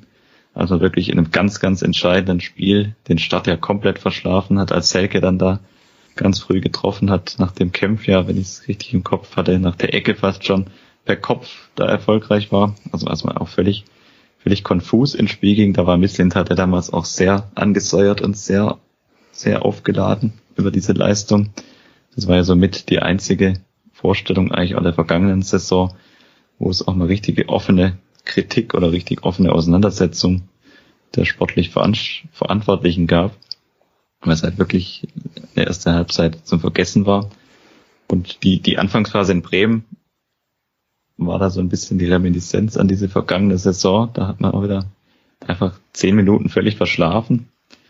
Ist halt immer die Frage, also ich, es wird ja dann auch immer so dieser Punkt fehlende Konzentration oder mangelnde Fokussierung zu, zu Spielbeginn. Ich kann mir das, kann mir das immer nur schwer vorstellen, dass, weil die Mannschaft ja dann sich relativ schnell auch wieder fängt. Also, dass es da immer so diesen, diesen Hallo-Wach-Effekt durch, durchs frühe 0-1 braucht das, das wäre dann wirklich schon bedenklich, wenn das sich über so eine lange Zeit halten würde. Aber Sarah, wie siehst du es? Es kann ja eigentlich gerade so diese, diese Passivität zu Beginn, es, es ist ja fast, also es ist ja mit der Kraftthematik nicht zu erklären. Es kann ja eigentlich nur Mangel der Konzentration sein, wenn du, wenn du einfach zu oft in Spiele reingehst und dann zu früh den Gegentreffer kassierst und eigentlich einfach nicht gedanklich auf dem Platz bist. Ja, absolut. Es, es kann nichts anderes sein eigentlich. Ich weiß nicht, ob du, ähm, also in Bremen hatte ich auch den Eindruck, die ersten 10, 15 Minuten, das ist tatsächlich gerade ganz spontan unter unserem Post noch als Frage reingekommen, was eigentlich die erste Viertelstunde immer passiert hat. Hast du nämlich eben gerade noch beschrieben. Ähm, und letztendlich kann es nichts anderes sein. Ich weiß nicht, ob du, ähm, das wäre mal spannend zu beobachten, ob das ein Trend ist, der vielleicht auswärts häufiger auftaucht, ob du jetzt ähm, echt verunsichert wirst durch, durch ein volles, lautes Stadion ähm, oder, oder was da das Problem ist, aber du hast echt oft den Eindruck, der Anfang wird verschlafen. Das war ja, wie gesagt, jetzt gegen Bremen ähm, nicht nur das Tor, sondern generell äh, die Leistung, die erste Viertelstunde wirkte irgendwie so, als ja, als wäre man noch nicht so ganz da und ich verstehe es nicht. Ähm, ich weiß wirklich nicht, ob es ein Konzentrationsding ist oder ob es vielleicht bei auch irgendwie noch so ein Nervositätsding ist bei vielen jungen Spielern, wobei ja auch einige länger bei uns spielen mittlerweile. Da, ich kann es schwierig einschätzen. Ich finde es schwierig. Ich vielleicht fehlt mir auch so ein bisschen das Verständnis, das nachzuvollziehen, wenn man unkonzentriert ins Spiel gehen kann. Aber ähm, ja, ist schwierig einzuschätzen. Was ich dann halt einfach oder schade finde, oder die tun sich ja selber mit ins, sag ich mal, Bein schießen, weil sie dann immer oder häufig einfach hinterherrennen müssen, erstmal im Rückstand. Also du kannst nicht nach vorne gehen, mal in Führung gehen, sondern du rennst einfach von Anfang an hinterher und ich bin mir ziemlich sicher, dass äh, Matarazzo und das Trainerteam das auch schon ähm, auf dem Zettel haben. Ich bin gespannt, wie ähm, gut und wie schnell sie das ähm, jedenfalls dann einfach äh, bessern können. Wie gesagt, was ja, das ist halt der Punkt, was ja diese Saison eigentlich auch schon zum zweiten Mal jetzt wieder im zweiten Spiel. Gegen Leipzig bist du ja auch ganz früh in Rückstand geraten. Da kannst du es dann natürlich auch, auch auf andere Gründe zurückführen, dass Leipzig einfach natürlich auch am Anfang extrem gepresst hat und extrem vorgeschoben ist mit den Mannschaftsteilen und natürlich da auch seine Qualität so ein bisschen ausgespielt hat und den VfB da wirklich vor Probleme gestellt hat. Bremen hat es, hat es ähnlich hinbekommen mit einer ganz anderen, mit einem anderen Ansatz, indem sie Endo eben aus dem Spiel genommen haben und einfach auch wahnsinnig aggressiv da drauf gegangen sind. Und da muss, da muss das Trainerteam tatsächlich jetzt Mittel und Wege finden. Und ich bin da tatsächlich auch guter Dinge, auch wenn es sich jetzt eine ganze Zeit schon hält, dass man da durchaus Ansätze hat und dass Matarazzo das sicher selber auch nicht gefallen wird. Weil wie Jasmin, wie du es gesagt hast, ist ja eigentlich, du machst dir das Leben immer selbst schwer, gerade in Bremen dann früh in Rückstand zu geraten. Du musst dann hinterherlaufen und ja, du hast, du hast ja immer gleich, gleich diese, diese alte Floskel, das Spiel geht bei 0-0 los, beim VfB geht gefühlt, gehen die Spiele teilweise dann eben bei 0-1 los jetzt auch gerade in dieser Saison, weil du jetzt zweimal ganz früh wieder in Rückstand geraten bist. Und ja, du dir da einfach das Leben, wie du es richtig gesagt hast, selber schwer machst, völlig unnötig. Und ja, vielleicht dann auch den Gegner ein Stück weit stark machst, aber wie gesagt, wenn Bremen das 2-0 macht, dann wird es gerade im Weserstadion dann wahrscheinlich durchaus schwer, da in der Form zurückzukommen, wie es dann nach dem 0-1 gelungen ist sind wir guter Dinge, dass, dass Matarazzo da die richtigen Ansätze wählt. Vielleicht brauchen wir dann auch einen entsprechend lautstarken Co-Trainer, der die, der die Mannschaft da nochmal ganz anders pusht. Wer weiß. Und hoffen wir mal, dass diese Schwäche zeitnah abgestellt werden kann. Gab in Leipzig, gegen Leipzig und gegen Bremen aber auch sehr viele Dinge, die jetzt auch zum Saisonstart schon positiv aufgefallen sind. Da würde ich am zu Beginn gleich mal einen Namen nennen. Nauja Ahamata, der Orel Mankala quasi ja jetzt ersetzt auf der Acht. Sarah, wie, wie hast du ihn gesehen in den ersten beiden Spielen? Er füllt diese Rolle ja gleich eigentlich nahtlos aus. Ja, total, total. Er macht es richtig gut. Ähm, Habe ich so gar nicht erwartet, dass das wirklich so von Anfang an gut klappt. Aber ähm, ich finde, er macht das richtig gut. Also gegen Leipzig war er super stark. Auch gegen Bremen fand ich die, den Auftritt auch echt wieder gut. Ähm, Habe ich echt nicht mit gerechnet, ähm, dass es gleich von Anfang an so gut klappt und ich bin echt positiv überrascht. Also es ist echt gut. Ja, vor allem, weil er ja auch eine ganz, eine ganz andere Rolle jetzt eigentlich begleitet, wie ich ihn immer im Kopf hatte. Also er hat ja auch in seinen Kurzeinsätzen dann theoretisch meistens ein Stück weiter hinten gespielt und jetzt ist er ja fast schon Teil des Offensivspiels. Jasmin, wie hast du ihn gedanklich abgespeichert gehabt? Eher als Sechser oder eher so als Achter mit Hang schon fast zum, zum Spielmacher? Ehrlich gesagt gar nicht mehr wirklich, also weil er auch dann zu lange raus war und auch er nie so oder eher unglücklich gespielt hatte. Ja, ja natürlich auch in guter VfB-Tradition viel Verletzungspech gehabt muss man ja leider sagen. Aber jetzt ist es wirklich faszinierend, wie er sich da völlig nahtlos einfügt und du gar nicht gezwungen bist, für Orel Mangala dann einen Ersatz zu verpflichten, weil der mit Nate und Mio auch noch weitere Nachwuchsspieler da in der Hinterhand hast. Und auch Lilian Eckloff, der jetzt in Bremen mal eine längere Einsatzzeit auch bekommen hat. Sarah, wie hast du ihn gesehen? Also mich hat er wahnsinnig positiv überrascht auch ihn hatte ich gar nicht so auf, den, auf dem Schirm, dass er, wie er es ja dann gezeigt hat, auch derart körperlich agiert, hat er unglaublich viele Zweikämpfe geführt nach seiner Einwechslung. Da gleiche Frage wie gerade, hattest du ihn so in Erinnerung, dass er so robust, robust äh, da zur Sache geht? Auch da gleiche Antwort. Überhaupt nicht, tatsächlich. Also ich war auch super positiv überrascht. Es war richtig schön anzugucken. Ähm, der war, hat echt sicher gespielt und ich hätte es ihm wirklich gewünscht, dass er die Chance zum 3-1 macht. Das wäre das wäre einfach eine wunderschöne Geschichte gewesen. Da sein, ach, jetzt blamier ich mich bestimmt, erstes Tor für den VfB, oder? Ich glaube ja. Ähm, hätte ich ihm, hätte ich ihm absolut gewünscht in dem Moment, weil es wirklich ein starker Auftritt war. Und das, also das, das Jubelbild mit Silas nach dem 1-2, das 2-1, das war ja, das einfach wunderschön. Geht einem ins Herz auf, wirklich. Also voll gut, voll gut. Ja, also wie gesagt, man ist ja da manchmal dann auch relativ überschwänglich, auch vielleicht gerade bei ihm besonders, weil er aus dem eigenen Nachwuchs dann noch kommt. Aber du musst eigentlich fast sagen, nach diesem Auftritt in Bremen, diese, diese Spielzeit, die er da jetzt hatte, du musst ja fast schon äh, drüber nachdenken, wie lange es noch dauert, bis er wirklich auch mal ein Kandidat für die Startelf wird. Weil das war ja wirklich einfach richtig, wie du es gesagt hast, ein richtig guter Auftritt, gut am Ende, was wir vorher schon angesprochen hatten, vielleicht dann defensiv mit ein, zwei unglücklicheren Aktionen, womöglich dann auch noch seinen Teil dazu beigetragen, dass Bremen nochmal diese Chance hatte, um den langen Ball da nach vorne zu bringen, zum 2-2 Ausgleich. Aber das muss man ihm dann auch zugestehen, dass er da einfach ja, alles reingehauen hat in dieses Spiel. Und es wäre einfach, es wäre auch einfach mal wieder wahnsinnig schön, wenn so, wenn dieser Weg ganz aus der Jugend nach oben dann auch mal wieder klappen würde. Hatten wir jetzt wirklich lange nicht mehr beim VfB. Hoffen wir mal, dass er, wie gesagt, bei ihm muss man das ja, wie bei so vielen beim VfB leider auch immer dazu sagen, muss halt auch wahnsinnig die Daumen drücken, dass er einfach fit bleibt. Weil er ja auch eine lange Verletzungshistorie hat, auch immer wieder mit vermeintlich harmlos klingenden Dingen, die sich dann aber auch wahnsinnig lang bei ihm hingezogen haben oder zu schlimmeren Verletzungen dann wurden.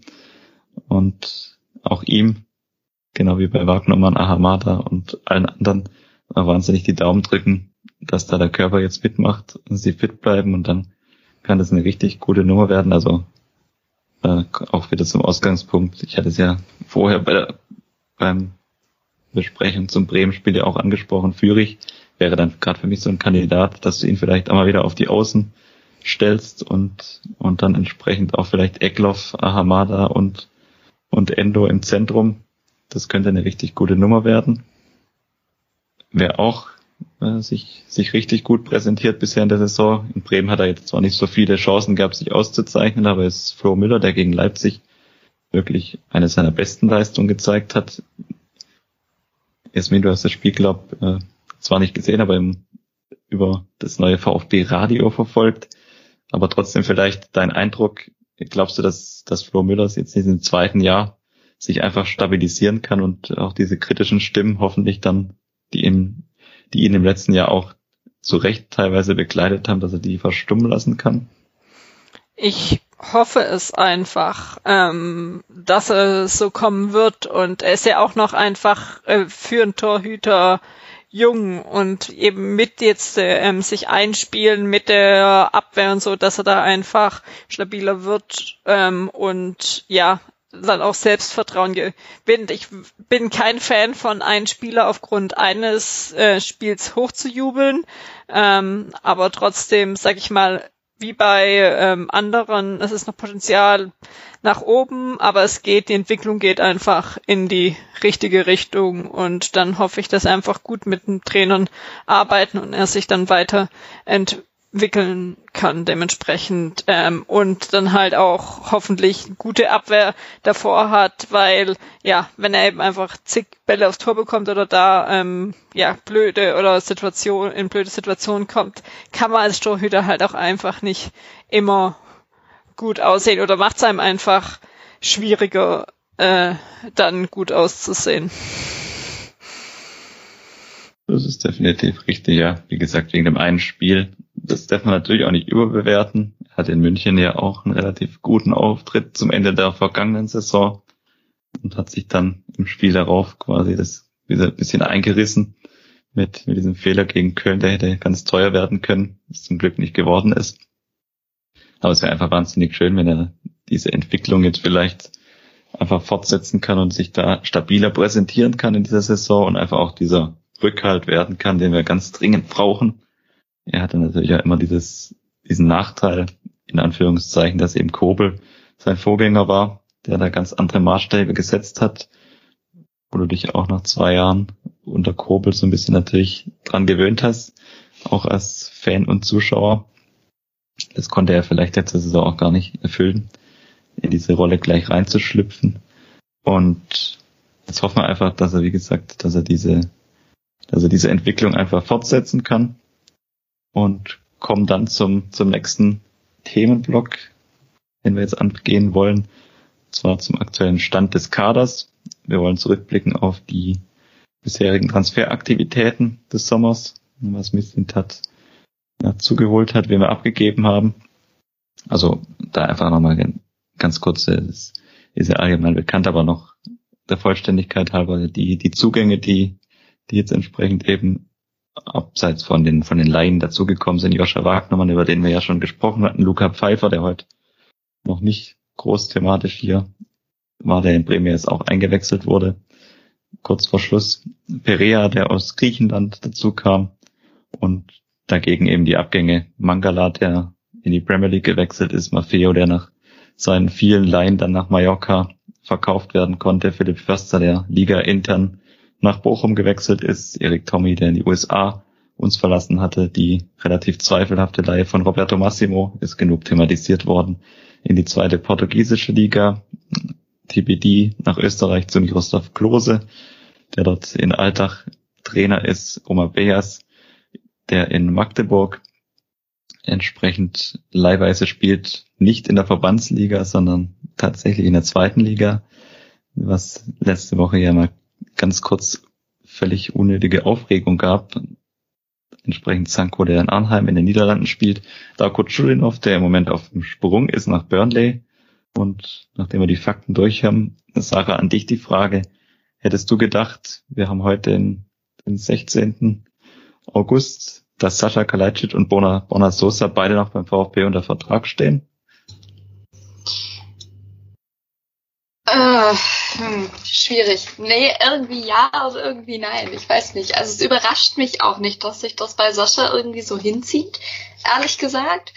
Ähm, bei Borna Sosa hätte ich damit gerechnet, dass er, dass er relativ bald schon geht. Ähm, ich glaube, bei Sosa ist ja auch jetzt noch nicht so viel bekannt. Ähm, oder zumindest habe ich jetzt auch nicht so super viele heiße Gerüchte mitbekommen. Ähm, weiß nicht, ob ich da was verpasst habe. Ähm, ja, bei, bei, bei Sascha, das ist ja irgendwie, ich glaube, da sind mittlerweile alle nur noch von genervt, inklusive Sascha selber, ähm, dass du da so gar nicht weißt, was irgendwie Sache ist, beziehungsweise dass du das Gefühl hast, er wartet irgendwie noch möglichst bis kurz vor Schluss, ob noch was Besseres kommt oder so. Den Eindruck habe ich manchmal. Ähm, und das, das ist echt schade. Auch so zur Planung. Ich tue mich auch wahnsinnig schwer, jetzt den Kader für die kommende Saison einzuschätzen, weil ich finde, ähm, Sascha und äh, Sosa sind zwei so wichtige Schlüsselfiguren irgendwie in dem Kader, dass es jetzt echt auch mal gut wäre zu wissen, was Sache ist. Ne? Das kann man, glaube durchaus bejahen. Äh, Jasmin, wie hast du es wahrgenommen? Es gab ja jetzt auch so diese, gerade nach dem Bremen-Spiel, die Diskussion, Eindruck, dass Kalajdzic durchaus so ein bisschen lustlos gewirkt hätte, hat aber im Gegenzug dazu jetzt auch alle drei Tore in dieser Saison bisher vorbereitet. Hattest du da diesen Eindruck oder hast du das wahrgenommen, dass er auf dem Platz nicht den entschlossenen Eindruck gemacht hat? Wir hatten ja auch die Szene mit Marco Friedel äh, thematisiert, als er da auf dem Boden liegend nachgetreten hatte. Hast du da irgendwie dieses Gefühl bekommen oder hat sich das bei dir gar nicht eingestellt? Ähm, gar nicht, also genau diese Situation, aber ich glaube jetzt nicht, dass er da nachgetreten hat, weil er nicht weiß, wo nächste Saison spielen soll. Vielleicht generell Unzufriedenheit, wie auch immer, aber ich habe das nicht sehen können. Und es ist einfach heutzutage leider Teil des Fußballgeschäfts, dass man in so Situationen ist oder nicht weiß, ob ein Spieler bleibt. Eigentlich war ja das Ziel oder das bis Anfang des Monats das oder im Idealfall ähm, geklärt ist. Jetzt zieht sich's bisschen. Ähm, ja, es nervt, aber ich habe mir inzwischen die letzten Jahre gut antrainiert, dass ich alles rund um Transfers und Gerüchte relativ gut ausblende und ich muss sagen, das hilft momentan relativ gut. das ist immer die, die wahrscheinlich für die, für die eigenen Nerven die bessere Alternative, weil es ja wirklich auch teilweise so ein, im Kreis drehen ist. Also gerade bei Kalajdzic muss man jetzt sagen, es ging ja eigentlich direkt nach Saisonende dann los, als sein Berater in München vorgefahren ist, an der Straße. Dann war diverse Vereine in der Verlosung, aber es ist ja eigentlich immer die, die gleiche Abfolge bei allen Diskussionen, die um ihn aufkommen. Es gibt zwar immer wieder mal interessierte Vereine, aber konkrete Angebote, zumindest wenn man Sven Mislind hat, glauben darf, oder das tue ich in dem Fall einfach, die gab es ja nicht. Also konkrete Angebote sind für ihn bisher nicht eingegangen. Sarah, kannst du dir vorstellen, dass da auch seine Verletzungshistorie einfach mit reinspielt, dass ein großer Club in Anführungszeichen vielleicht auch das Risiko scheut, ihn da tatsächlich als erste oder zweite Wahl für die Sturmspitze zu verpflichten, dass er vielleicht auch mit dieser, mit dieser Belastung dann mit Champions League oder Europa League gar nicht zurechtkommt körperlich? Ja, auf jeden Fall, auf jeden Fall. Also ähm, ich denke, das ist ein, auf, auf jeden Fall ein Grund so äh, oder ein sehr wichtiger Grund auch. Ähm, ich glaube, sonst wäre er schon längst weg gewesen. Sonst wäre er auch, glaube ich, nach letzter Saison schon weg gewesen. Zum Glück war es nicht, ja, keine Frage. Ähm, aber ich kann es mir auch nicht viel anders erklären, ehrlich gesagt. Würdest du das, das Risiko eingehen, dass wir dann 2023 ablösefrei abgeben müssen? Oder würdest du dann auch vielleicht von Vereinsseite so ein Stück weit, ich forcieren ist jetzt das falsche Wort, aber zumindest mal eine, Klärung einfordern, dass man jetzt sagt, also interne Deadline. Misslind hat macht das ja eh relativ gern, dass er Agreements mit den Spielern findet. Also es ist jetzt zwar schon Mitte August, aber dass du sagst, also wir brauchen da mindestens noch eine Woche Zeit, um zu reagieren und danach ist dann auch wirklich Schluss. Da gehen wir auf Angebote gar nicht mehr ein. Könntest du dir so eine Lösung im heutigen Fußballgeschäft vorstellen oder denkst du, das ist völlig ausgeschlossen? Boah, da bin ich ehrlich gesagt zu wenig drin, weil ich auch nicht weiß, inwiefern da intern kommuniziert wird im Sinne von, ähm, was vielleicht Sven Mislint halt weiß, was wir gar nicht wissen. Ja, ähm, ich fände es sehr schade oder sehr ungünstig, ähm, ihn nächstes Jahr ablösefrei gehen zu lassen. Ähm, fände ich sehr schade. Gerade ähm, da waren ja äh, teilweise horrende Summen im Gespräch. Ist das ein Wort? Ich glaube ja. Ähm, die die ähm, ja die man angeblich für ihn hätte bekommen sollen. Ähm, und ich denke, das ist Kohle, die man einfach braucht.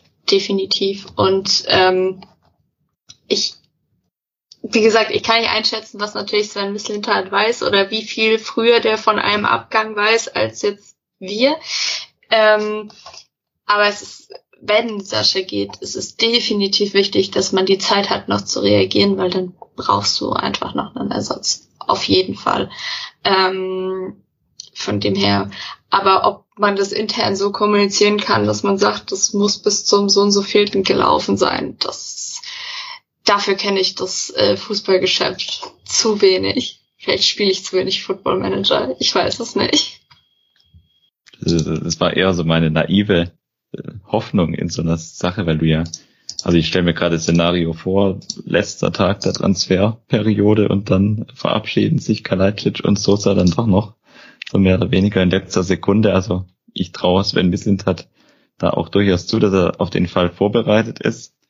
Aber du hast ja dann als, als VfB das genau gleiche Problem äh, wie Vereine, die jetzt vielleicht äh, schon sich ein halbes Jahr oder ein Dreivierteljahr mit Sosa und Kalajdzic beschäftigen und vielleicht sich das Ganze auch nicht so schnell ergeben hat, wie man da vielleicht gehofft hat. Dann musst du womöglich entweder intern auffangen oder du musst dann kurzfristig noch irgendwelche Laien realisieren, wie wir es ja auch im letzten Jahr dann erlebt haben mit Marmouche, den man ja dann auch noch als Verstärkung dazu geholt hat. Natürlich unter ganz anderen Voraussetzungen. Damals war es einfach auch die verletzungsbedingten Ausfälle, die dich dazu gezwungen haben zu reagieren. Aber so in letzter Sekunde, also das, das stelle ich mir dann wie du es vorher gesagt hast, sind eben zwei zentrale Säulen auch für das, für das Spiel gewesen in den letzten Jahren. Du hast es jetzt durch die taktische Umstellung hat Matarazzo das schon auch so ein bisschen vorbereitet, meiner Meinung nach. Gerade auf Kalajdzic und auf diese, diese Flanken von außen, die hohen Flanken nicht mehr so angewiesen zu sein, da variabler darauf reagieren zu können, auch mit, mit entsprechend flachen Hereingaben auch mal zu agieren. Das hat man jetzt schon merklich feststellen können. Da hat man sich inhaltlich auch in der Vorbereitung drauf eingestellt. Aber es, dieses Szenario ist natürlich nicht auszuschließen, dass, dass gerade Kalajdzic dann doch noch geht. Wahrscheinlich wird es am Ende genau andersrum kommen, dass eben Sosa heimlich still und leise mehr oder weniger ohne größere öffentliche Wasserstandsmeldung sich noch verabschiedet. Das, das muss man dann tatsächlich einfach mal, mal abwarten. Generell gefragt, Jasmin, wenn jetzt Kalajdzic und Sosa doch tatsächlich beide bleiben sollten, siehst du unseren Kader dann mit den Verstärkungen, die jetzt bisher alternativ dazugekommen sind, deutlich stärker als gerade in dem Jahr nach dem Aufstieg und auch mit Abstrichen in der vergangenen Saison oder, oder siehst du uns auf ähnlichem Level? Ähm, vom Kader her an sich sogar schon ein Tick stärker und wenn ich, sage ich mal, die Hoffnung jetzt habe, dass nicht so viele Ausfälle wieder sind, eigentlich insgesamt noch deutlich stärker. Wenn man jetzt mal sieht, eben Abgänge, ähm, der einzige oder die, okay, die einzigen zwei, die ähm, relativ viel gespielt haben, äh, Mangala und Förster, obwohl Förster, sag ich mal, ersetzbar ist. Mangala haben wir jetzt auch gesehen, dass es relativ gut geht und sonst dann, sonst hast du ja eigentlich jetzt nur gute Verstärkungen äh, bekommen, die jetzt schon ansprechende Leistungen gezeigt haben. Von dem her und der Hoffnung, dass halt nicht eben die Haupt oder die Hauptoffensive ähm, dann wieder jeden halbes Jahr ausfällt, ähm, bin ich relativ positiv äh, gestimmt. Ich weiß jetzt nicht, ob das ein gutes oder schlechtes Zeichen ist beim VfB, aber man kann ja auch mal positiv in der Saison gehen. Und zumal es ja dies Jahr auch ein bisschen anders ist, dass du ja relativ früh dann ja auch nochmal Zeit hast, ähm, dann nochmal Trainingsphase einzulegen, auch wenn dann nicht alle Spieler da sind und du noch in die USA reist, etc. Da vielleicht gleich anschließend, Sarah, an dich die Frage, wenn du dich jetzt entscheiden müsstest, Kalajdzic bleibt oder Kalajdzic geht, was würdest du da eher in Kauf nehmen, sein, sein Abgang oder dass uns dieses Thema auch dann im Hinblick auf die, das Ende des Vertrages 2023 quasi wöchentlich begleitet? Was wäre da dein Mittel der Wahl vorausgesetzt? Mit der Bedingung, es, es ist auch noch Zeit, einen Ersatz ähm, einzukaufen.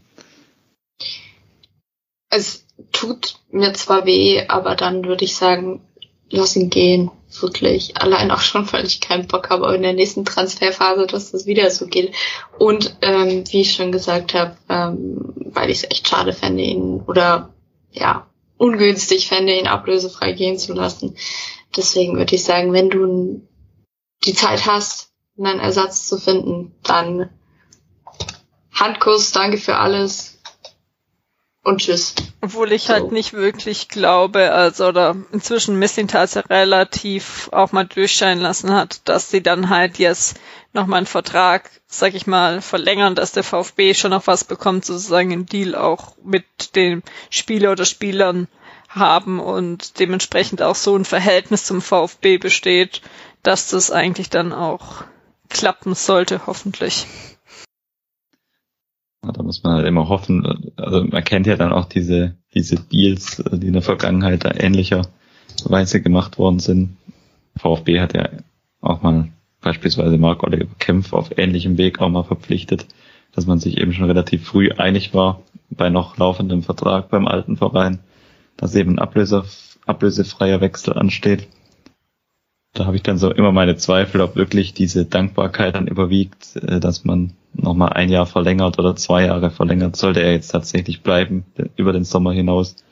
Oder ob dann vielleicht dann doch von möglichen aufnehmenden Verein, der ihm bei einem ablösefreien Wechsel ein gewisses Handgeld garantiert und auch den Berater da entsprechend ins Boot holen wird. Da habe ich noch so meine Zweifel, was dann da tatsächlich stärker überwiegt auf Spieler- und Beraterseite ob diese, diese Ankündigung, die ja dann durchaus mal gemacht wurde, dass der Vertrag dann wohl verlängert werden soll, ob sich dann da beide Seiten noch dran erinnern können. Da bin ich mal, da bin ich mal sehr gespannt, ob die, der Fall tatsächlich eintreten wird. Aber die Zeit läuft natürlich auch gegen den Spieler, wenn er weg will. Also allzu viel Zeit hat er ja auch nicht mehr.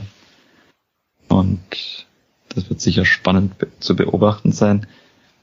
wenn ihr euch an beide die, eure Frage oder die Einschätzung, wenn einer oder zwei von den beiden tatsächlich noch gehen sollten, was wäre euer Mittel der Wahl? Würdet ihr versuchen, den Spieler eins zu eins, also gerade Sosa und Kalajdzic sind, sind, ja schon beide sehr prägende Spieler gewesen mit einer sehr prägenden Spielweise auch und gerade Kalajdzic auch durch seine Körpergröße natürlich sehr eindrücklich. Würdet ihr da versuchen, mehr oder weniger einen 1 zu 1 Ersatz dazu zu holen oder würdet ihr das Geld vielleicht auch dann in die Breite des Kaders, vielleicht auch auf anderen Positionen? Denkt da gerade an die Innenverteidigung, auch das defensive Mittelfeld, wo du auch nicht weißt, was mit Karasor passiert oder was mit ihm sein wird. Wie würdet ihr das angehen? Also diese, dieser Ansatz von 2009, damals nach dem Gomez-Abgang, dieser Versuch, ihn eins zu eins zu ersetzen oder vielleicht auch mit einem Neuzugang einen ganz anderen Ansatz nochmal verfolgen und Innenverteidigung verstärken oder in der Offensive vielleicht einen beweglicheren, variableren Spieler dazu holen. Sarah, vielleicht du zu Beginn, wie würdest du es angehen? Ich habe gerade mal unseren Kader offen. Ähm, also im Bezug auf Kalajdzic würde ich, ich persönlich sagen, ähm, fände ich einen ja möglichst eins zu eins äh, Ersatz eigentlich ganz gut. Ähm, also so, so einen klassischen Stürmer fände ich eigentlich gut zu haben.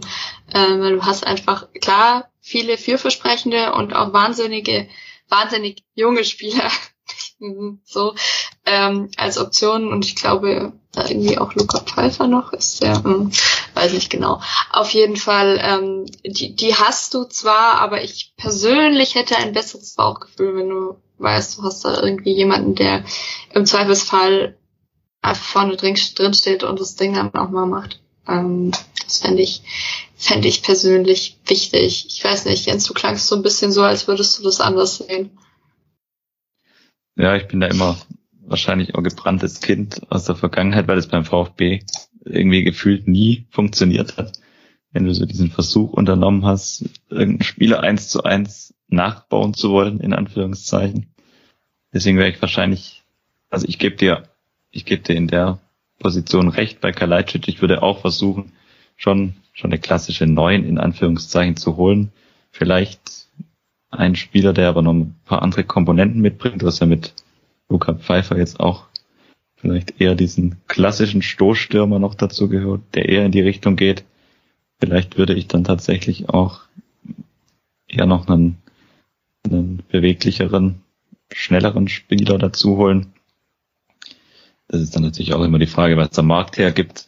Aber diesen, diesen 1 zu 1 Ersatz für Kalajdzic, den, den gibt's wahrscheinlich auch fast gar nicht auf dem Markt. Ein Spieler mit dieser Körpergröße und diesen Fähigkeiten dann im Kopfballspiel und trotzdem aber technisch eigentlich auch relativ beschlagen. Also den, den findest du wahrscheinlich gar nicht so einfach und vielleicht dann auch in dieser Kürze der Zeit gar nicht. Wäre natürlich schön, wenn Missintat da dann was aus dem Hut zaubern würde. Vielleicht stellt sich die Frage diesen Sommer dann auch gar nicht. Und ich hatte es ja neulich auf Twitter auch schon mal angedeutet, was, was ich vielleicht auch angehen würde, wenn beide Spieler jetzt gehen sollten, wäre auch dieses Thema Innenverteidigung, defensives Mittelfeld, weil ich da schon gewisses Vakuum sehe. Also Karasor jetzt unabhängig von dieser Geschichte im Sommer, bin ich da zwiegespalten, aber wirklich auf Dauer auch dieses Niveau halten kann und mitbringen kann. Ich würde es ihm wünschen, aber ich glaube, da ist am ehesten die Chance, auch die Mannschaft zu verbessern oder auch in der Innenverteidigung sehe ich da auch noch Potenzial. Da muss meiner Meinung nach sowieso noch eine Verstärkung hinzukommen, weil in, in der Innenverteidigung darf uns kein Spieler wegbrechen. Da haben wir kaum Ersatz. Deswegen würde ich wahrscheinlich so eine Teils-Teils-Lösung wählen. Das heißt, noch einen Stürmer dazu holen, der uns da vorne komplettiert und dann vielleicht aber auch noch einen gewissen Anteil der Ablöse, die man, die man damit einnimmt, dann entsprechend für andere Verstärkungen auch noch da entsprechend investieren.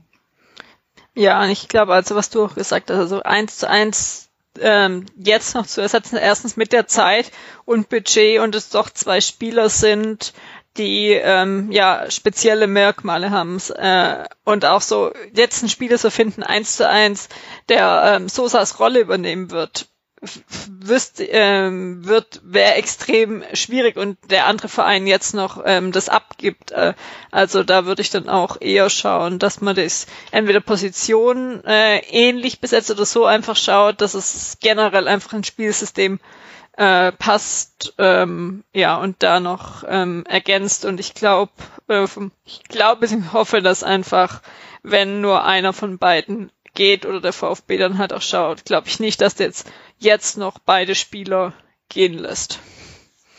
Weil man auch nicht 100 Prozent oder nicht dringend nicht aufs Geld angewiesen ist. Klar, es wäre schön, das Geld einzunehmen, aber man ist jetzt nicht angewiesen, dass man ein oder beide Spieler sogar verkaufen muss.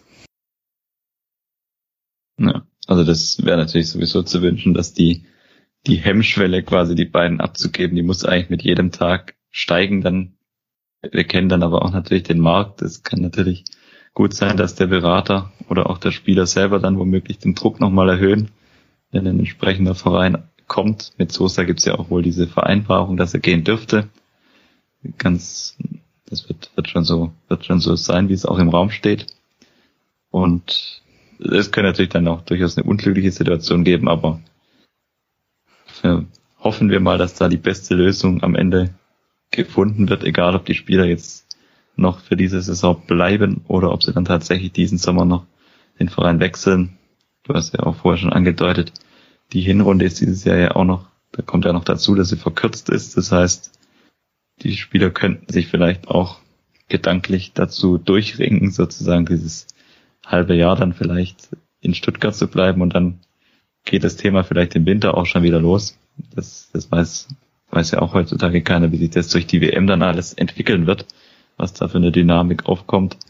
Ich könnte mir durchaus vorstellen, dass jetzt im Sommer auch viele Spieler vielleicht das so ein bisschen im Hinterkopf haben und da vielleicht den Wechsel jetzt auch nicht mehr unbedingt forcieren und dadurch kommt natürlich auch weniger Bewegung in den Markt, weil gerade Kalajdzic und Sosa sind natürlich beides Kandidaten, die bei Topclubs dann andere Spieler ersetzen, die, die dort auch den Club verlassen und da muss ich ja erstmal dann auch die Lücke auftun und tut sich im Moment bei den Clubs, zu denen die beiden, glaube auch gerade Kalajdzic, der ja wahrscheinlich auch sehr gern Liga intern gewechselt wäre nach München oder Dortmund, da tut sich eben keine Chance mehr auf und dann könnte ich mir durchaus gut vorstellen, dass wir beide weiter über den September hinaus quasi beim VfB sehen.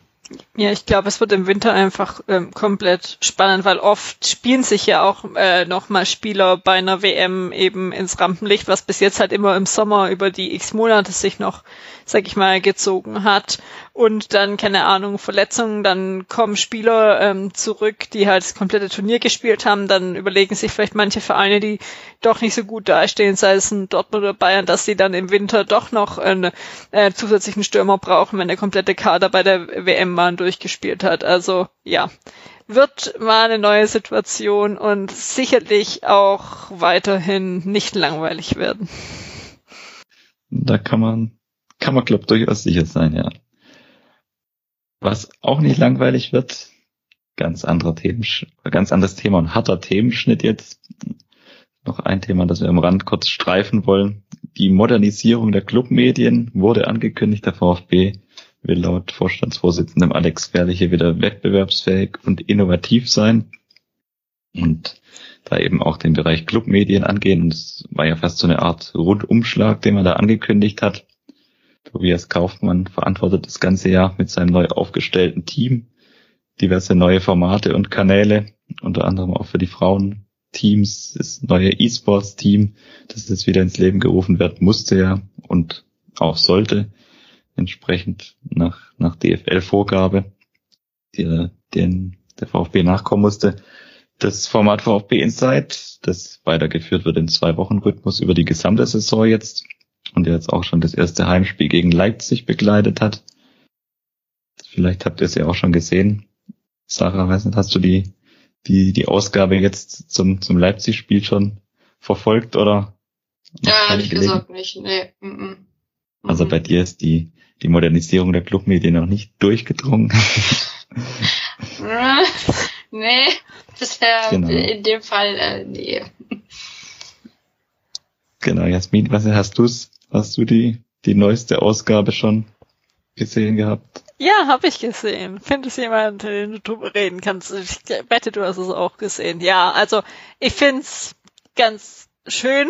Also ähm, einfach, ja, bisschen was so zu erfahren, was drum herum einfach abgeht. Es ist jetzt nicht der super Neuigkeitswert sonst wie, aber einfach so bisschen hinter die Kulissen mitzunehmen, was halt doch hinter einer Logistik von so Sachen steckt. Also ich kenne das auch äh, beruflich, was hinter Events oder irgendwie äh, so steckt und was dann doch noch im Hintergrund gemacht wird, was man vielleicht so nicht sieht. Von dem her, ja, bin gespannt, was sie da noch äh, für Themen machen. Ähm, ja, von dem her, ja, gute, ähm, dass sie sowas jetzt mal in, in, oder angefangen, oder weiterführen jetzt über die komplette Saison, finde ich.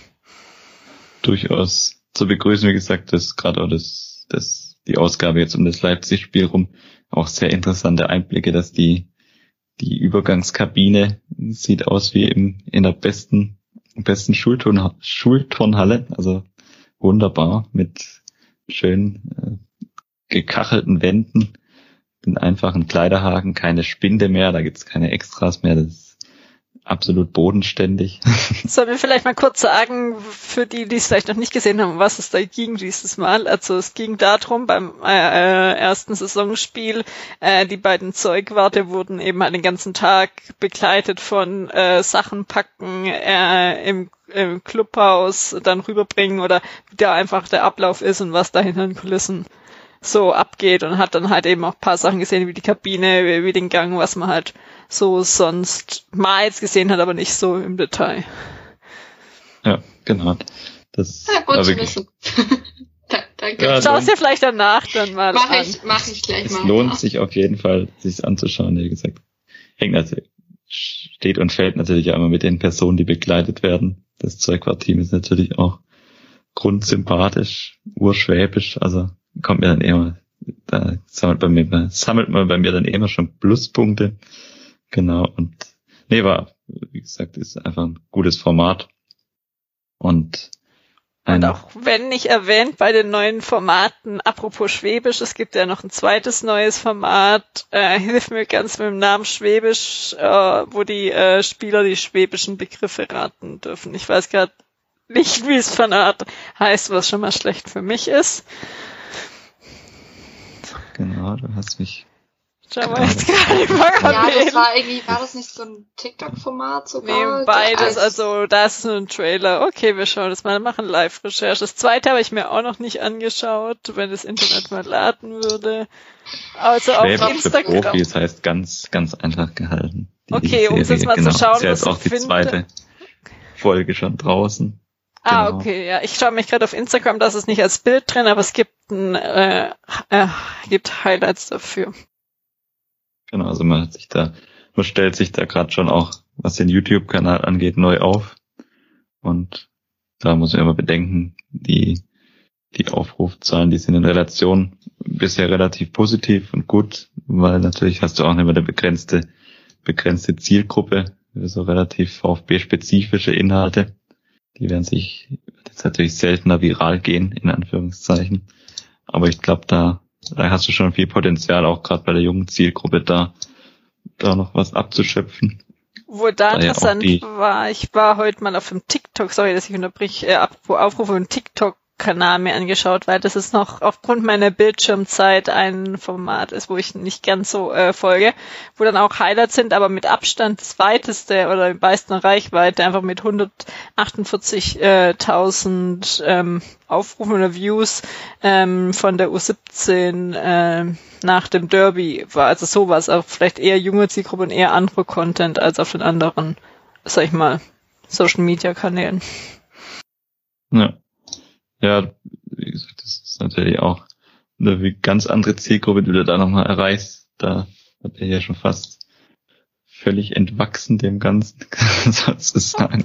Obwohl Weil, ich, ja, sorry, obwohl ich jetzt gerade sagen muss, ja. Richtung ähm, äh, YouTube-Aufbau oder wie sie sich da aufstellen, ist glaube eben halt noch das, was noch quasi fehlt oder was jetzt ja noch weiter, sage ich mal, die andere große Baustein, äh, Baustein ist ähm, VfB TV oder eine Erarbeitung des Gesamtkonzepts und da gehört, würde von meiner Sicht aus das komplette äh, Thema Bewegtbild drunter fallen und wie du dich da aufstellst und wo du was machst. Weil jetzt zum Beispiel ähm, das ähm, äh, Schwäbisch für Profis und auch VfB Insight wird teilweise auf der Homepage als eingebettetes Vi äh, Video gezeigt, ähm, wo verlinkt wird, wenn du auf ähm, Twitter oder Facebook es anschaust, aber auf ähm, Instagram weiß ich nicht, was geteilt wurde in den Stories, das habe ich mir nicht mehr angeschaut, aber TikTok kannst du keine Links machen, da wurde dann auf, äh, hieß es, geh auf YouTube. Das heißt, wo welche Videos sind, ist noch relativ für mich undurchschaubar. Wo gehst du, wo findest du die Videos? Aber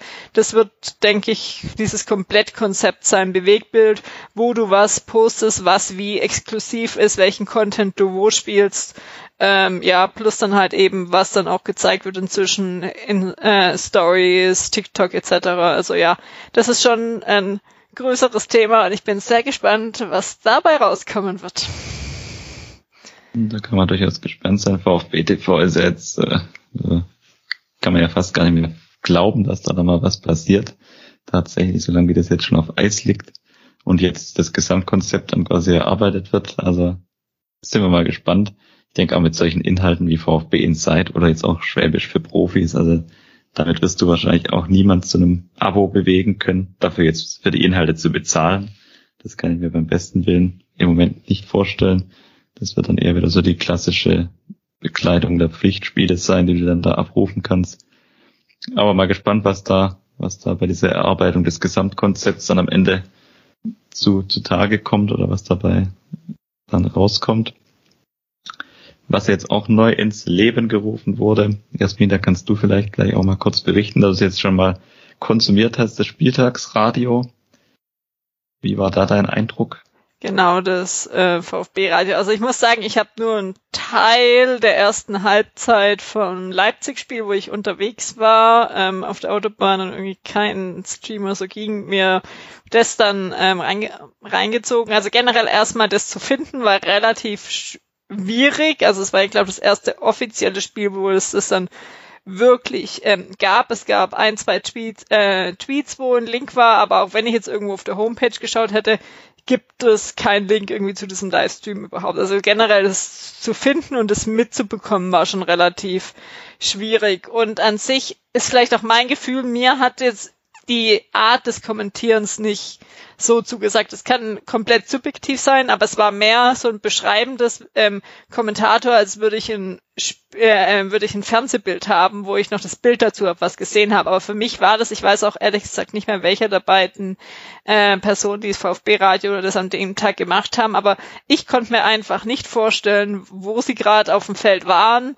Äh, wie sonst an sich kommentiert wurde, äh, fand ich gut, aber da wäre vielleicht von meinem Gefühl noch bisschen mehr Input. Ich bin dann auch nach einer Zeit, weil mich es einfach genervt hat, weil ich nicht mehr wusste, auf welcher Seite des Spielfelds sind die oder in welche Richtung geht es, äh, bin ich dann auch dann doch nach paar Minuten dann ähm, zum zur ARD oder im Online oder Stream Reportage gewechselt. Ja, das ist sicher auch. Also ich muss ehrlich sagen, ich bin da wahrscheinlich, haben es gerade auch von der Thema, vom Thema Zielgruppe hatten, wahrscheinlich die völlig falsche Zielgruppe, weil ich dann doch die meisten Spiele entweder im Stadion verfolge, zu Hause oder auswärts, oder dann halt alternativ mir das Ganze dann so gut es geht, oder eigentlich kommt es kaum vor, dass ich mal nicht dazu komme, es dann im, im Fernsehen oder im Stream anzuschauen, also nicht zu hören, sondern anzuschauen. Deswegen sicher ein gutes ergänzendes Angebot, aber für mich wird das wahrscheinlich nie die erste, das erste, die erste Wahl sein, sozusagen, da ich da immer schon schaue, dass ich quasi irgendwie dazu komme, das Ganze tatsächlich mit den Augen vor mir zu sehen. Aber es ist ja generell mal zu begrüßen, dass man dieses alternative Angebot hat, der auch mit der, mit der Sportschau quasi die ja auch alle Spiele live begleiten. Dann quasi auch noch sogar die Auswahl, wie du gesagt hast gerade, also wenn das eine da nicht zusagt, hat man dann da noch die zweite Option. und ist, denke ich mal, einfach ergänzend auf jeden Fall. Gutes Angebot wird man, wird auch wahrscheinlich relativ zeitnah dann mal bewährt, zu bewerten sein, wie groß da auch die Zugriffszahlen sind und wie gut, wie gut es tatsächlich dann angenommen wird. Wird man sicher da auch entsprechend mehr erfahren. Aber es gab's ja auch schon mal. Also ich glaube, dass sie es jetzt nicht weitergemacht hätten oder jetzt in die ähm, in diesen kompletten, äh, sag ich mal, äh, neuen Modernisierung der Clubmedien erwähnt hätten, wenn sie sich da nicht drüber Gedanken gemacht hätten, weil sonst hätten sie es auch, sag ich mal, auslaufen lassen zu dem. Ich weiß gar nicht mehr, wann es das letzte Mal genau gab. Und ja, ich glaube, wir sind da nicht unbedingt die Zielgruppe, weil wir jedes Spiel anschauen oder im Stadion sind, aber für Leute, die kein Sky haben, kein Zone haben, ist es eine gute Alternative, wenn einem so das Kommentieren gefällt. Das heißt halt dann immer unser VfB. Ähm, und anstatt du halt vielleicht was Neutrales von der äh, Sportschau oder öffentlich-rechtlichen haben möchtest. Also ja, ist Geschmackssache, aber an sich mein Eindruck war okay, um Schwäbisch zu sagen. Es klingt auch dann auf äh, das ganze als schwäbische Beurteilung war es nicht, war es ja fast schon sehr gut. Okay, ähm, ja. Genau. Dann machen wir jetzt mal, das ist dann das nächste ähm, äh, Schwäbisch für Profis, wo sie äh, Bewertungen, äh, ja, äh, über Bewertungen, über schwäbische Bewertungen sprechen dürfen. Ich schreibe fleißig mit, ich lerne fleißig. Irgendwann falle ich vielleicht gar nicht mehr auf. Ein zugezogen. oh, Du hast doch noch das so ein nettes Buch für Schwäbisch für Anfänger oder so. Wie weit ist denn da eigentlich der Fortschritt? Ja, ich äh, möchte da gerade nicht drüber reden, sonst kommt wieder äh, die Sache auf, dass ich irgendwann scheinbar mal zugesagt habe, da mal irgendwo was vorzusingen, was ich nicht tun möchte. ignorieren wir das einfach mal. Das Thema wird schnell beendet. Mm, danke, danke. Sehr gut dann einfach noch das kurz rund zu machen, auch die, die Stadion aktuell ist beim ersten Heimspiel dann auch im neuen Layout erschienen. Das gab es ja in den vergangenen Jahren immer mal wieder, dass da entsprechend die, die Titelseite und das gesamte, die Ausrichtung entsprechend überarbeitet wurde. Das, das noch kurz rund und auch VfB-App und VfB-Website sollen ja umfassend relaunched werden. Sind wir mal gespannt, was da am Ende uns erwarten wird. Vielleicht dann dieser Zusatzklick, dass man immer hier die Webseite quasi nochmal bewusst aufrufen muss, dann nicht mehr da und Du musst nur die richtige URL wissen, dann kannst du es mit umgehen. Ja. Und, also nee, aber genau, ja. Bin ich auch sehr gespannt. Äh, vielleicht finden wir dann auch das VfB-Radio besser äh, und an manch andere Themen. Man darf gespannt sein. Und es vielleicht auch äh, mobil verwendbar war. Irgendwas so wie entweder, was war es, Spieltage oder Kader konnte man einfach mobil nicht anschauen. Jetzt sind wir mal gespannt, was uns da noch alles erwartet, auch was so das Thema E-Sports angeht, was da, was da jetzt die Konzeption hergibt oder was dann da auch sich entwickelt aus dieser ganzen Sache. Dann kommen wir zum Schluss noch zum Blick nach vorne. Zum einen wollen wir kurz vorausblicken auf das Heimspiel gegen Freiburg, das ja dann in der kommenden Woche ansteht und auch was die, die Frauenabteilung angeht. Zuerst mal zum, zum Spiel gegen Freiburg. Wird kein einfaches Spiel am, am nächsten Samstag 15.30 zu Hause gegen den SC, der ja die Champions League nur knapp verpasst hat in der vergangenen Saison, die Qualifikation dafür. Abgesehen von einem 1 zu 0 im DFB-Pokal sind wir gegen Freiburg auch, was völlig ungewöhnlich ist, da Freiburg uns früher als Gegner immer sehr, sehr lag. Inzwischen schon seit März 2018 sieglos, damals der Doppelpack durch Gomez. Auswärtssieg, damals noch im Dreisamstadion.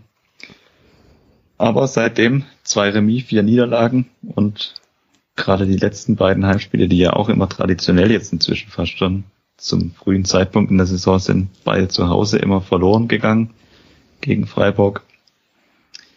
Freiburg bisher im Pokal auch schweres Auswärtsspiel gehabt, sind nach Verlängerung 2 zu 1 in Kaiserslautern weitergekommen, dann furioser Liga-Auftakt 4 zu 0 Auswärtssieg in Augsburg.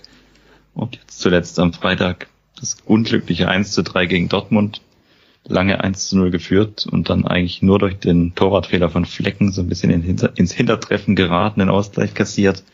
Dann hat der BVB das Spiel gedreht und dann auch noch etwas Glück gehabt beim 1 zu 3, die mutmaßliche Abseitsposition von Mukoko, der, der in der Schussbahn eigentlich sich oder im, in der verbotenen Zone da bewegt hat.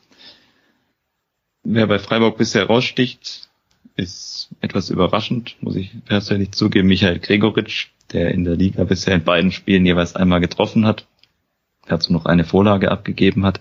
Insgesamt war er an 60 Prozent der Treffer der Freiburger bisher in der Liga beteiligt direkt und hat da durchaus dem Spiel schon ein bisschen seinen Stempel aufgedrückt, war ja so eine Art Tauschgeschäft mit Irin Demirovic, der dafür nach Augsburg die Freiburger verlassen hat. Den Kader konnten sie eigentlich weiter, weitestgehend zusammenhalten im Vergleich zu den vergangenen Jahren. Nico Schlotterbeck hat man ja nach Dortmund abgeben müssen, Demirovic nach Augsburg. Das waren so die eklatanten sportlichen Verluste des Kaders. Er hat dann den Kader durchaus sinnvoll verstärkt mit Gregoritsch, der aus Augsburg kam, Doan, Kire, an dem der VfB auch mal loses Interesse hatte und Matthias Ginter, der aus Gladbach nach Hause zurückgekehrt ist. Bei den Freiburgern fehlen verletzungsbedingt eigentlich hauptsächlich zwei Spieler, beides Offensivspieler. Kevin Schade fehlt nach wie vor mit Muskel, muskulären Problemen und Lukas Höhler, der mit einem Mittelfußbruch ja schon eine ganze Weile ausfällt. Jasmin, dein, dein Gefühl, geht dieses Jahr gegen Freiburg mal wieder was zu Hause oder setzt tatsächlich die erste Pflichtspielniederlage? Ich befürchte eher Zweiteres. Ich weiß nicht, wenn ich mit so einer Einstellung rangehe, kann ich nur überrascht werden, oder? Obwohl ich jetzt nicht glaube, dass der VfB komplett unterlegen sein wird, aber Freiburg ist im Ganzen halt doch etwas stärker, obwohl das auch äh, Leipzig gewesen wäre. Aber ja, ich glaube, wenn wird es auch eher knapper. Also, aber Ergebnis äh, sag ich nicht, weiß ich nicht. Sarah, wie, was sagt dein Gefühl?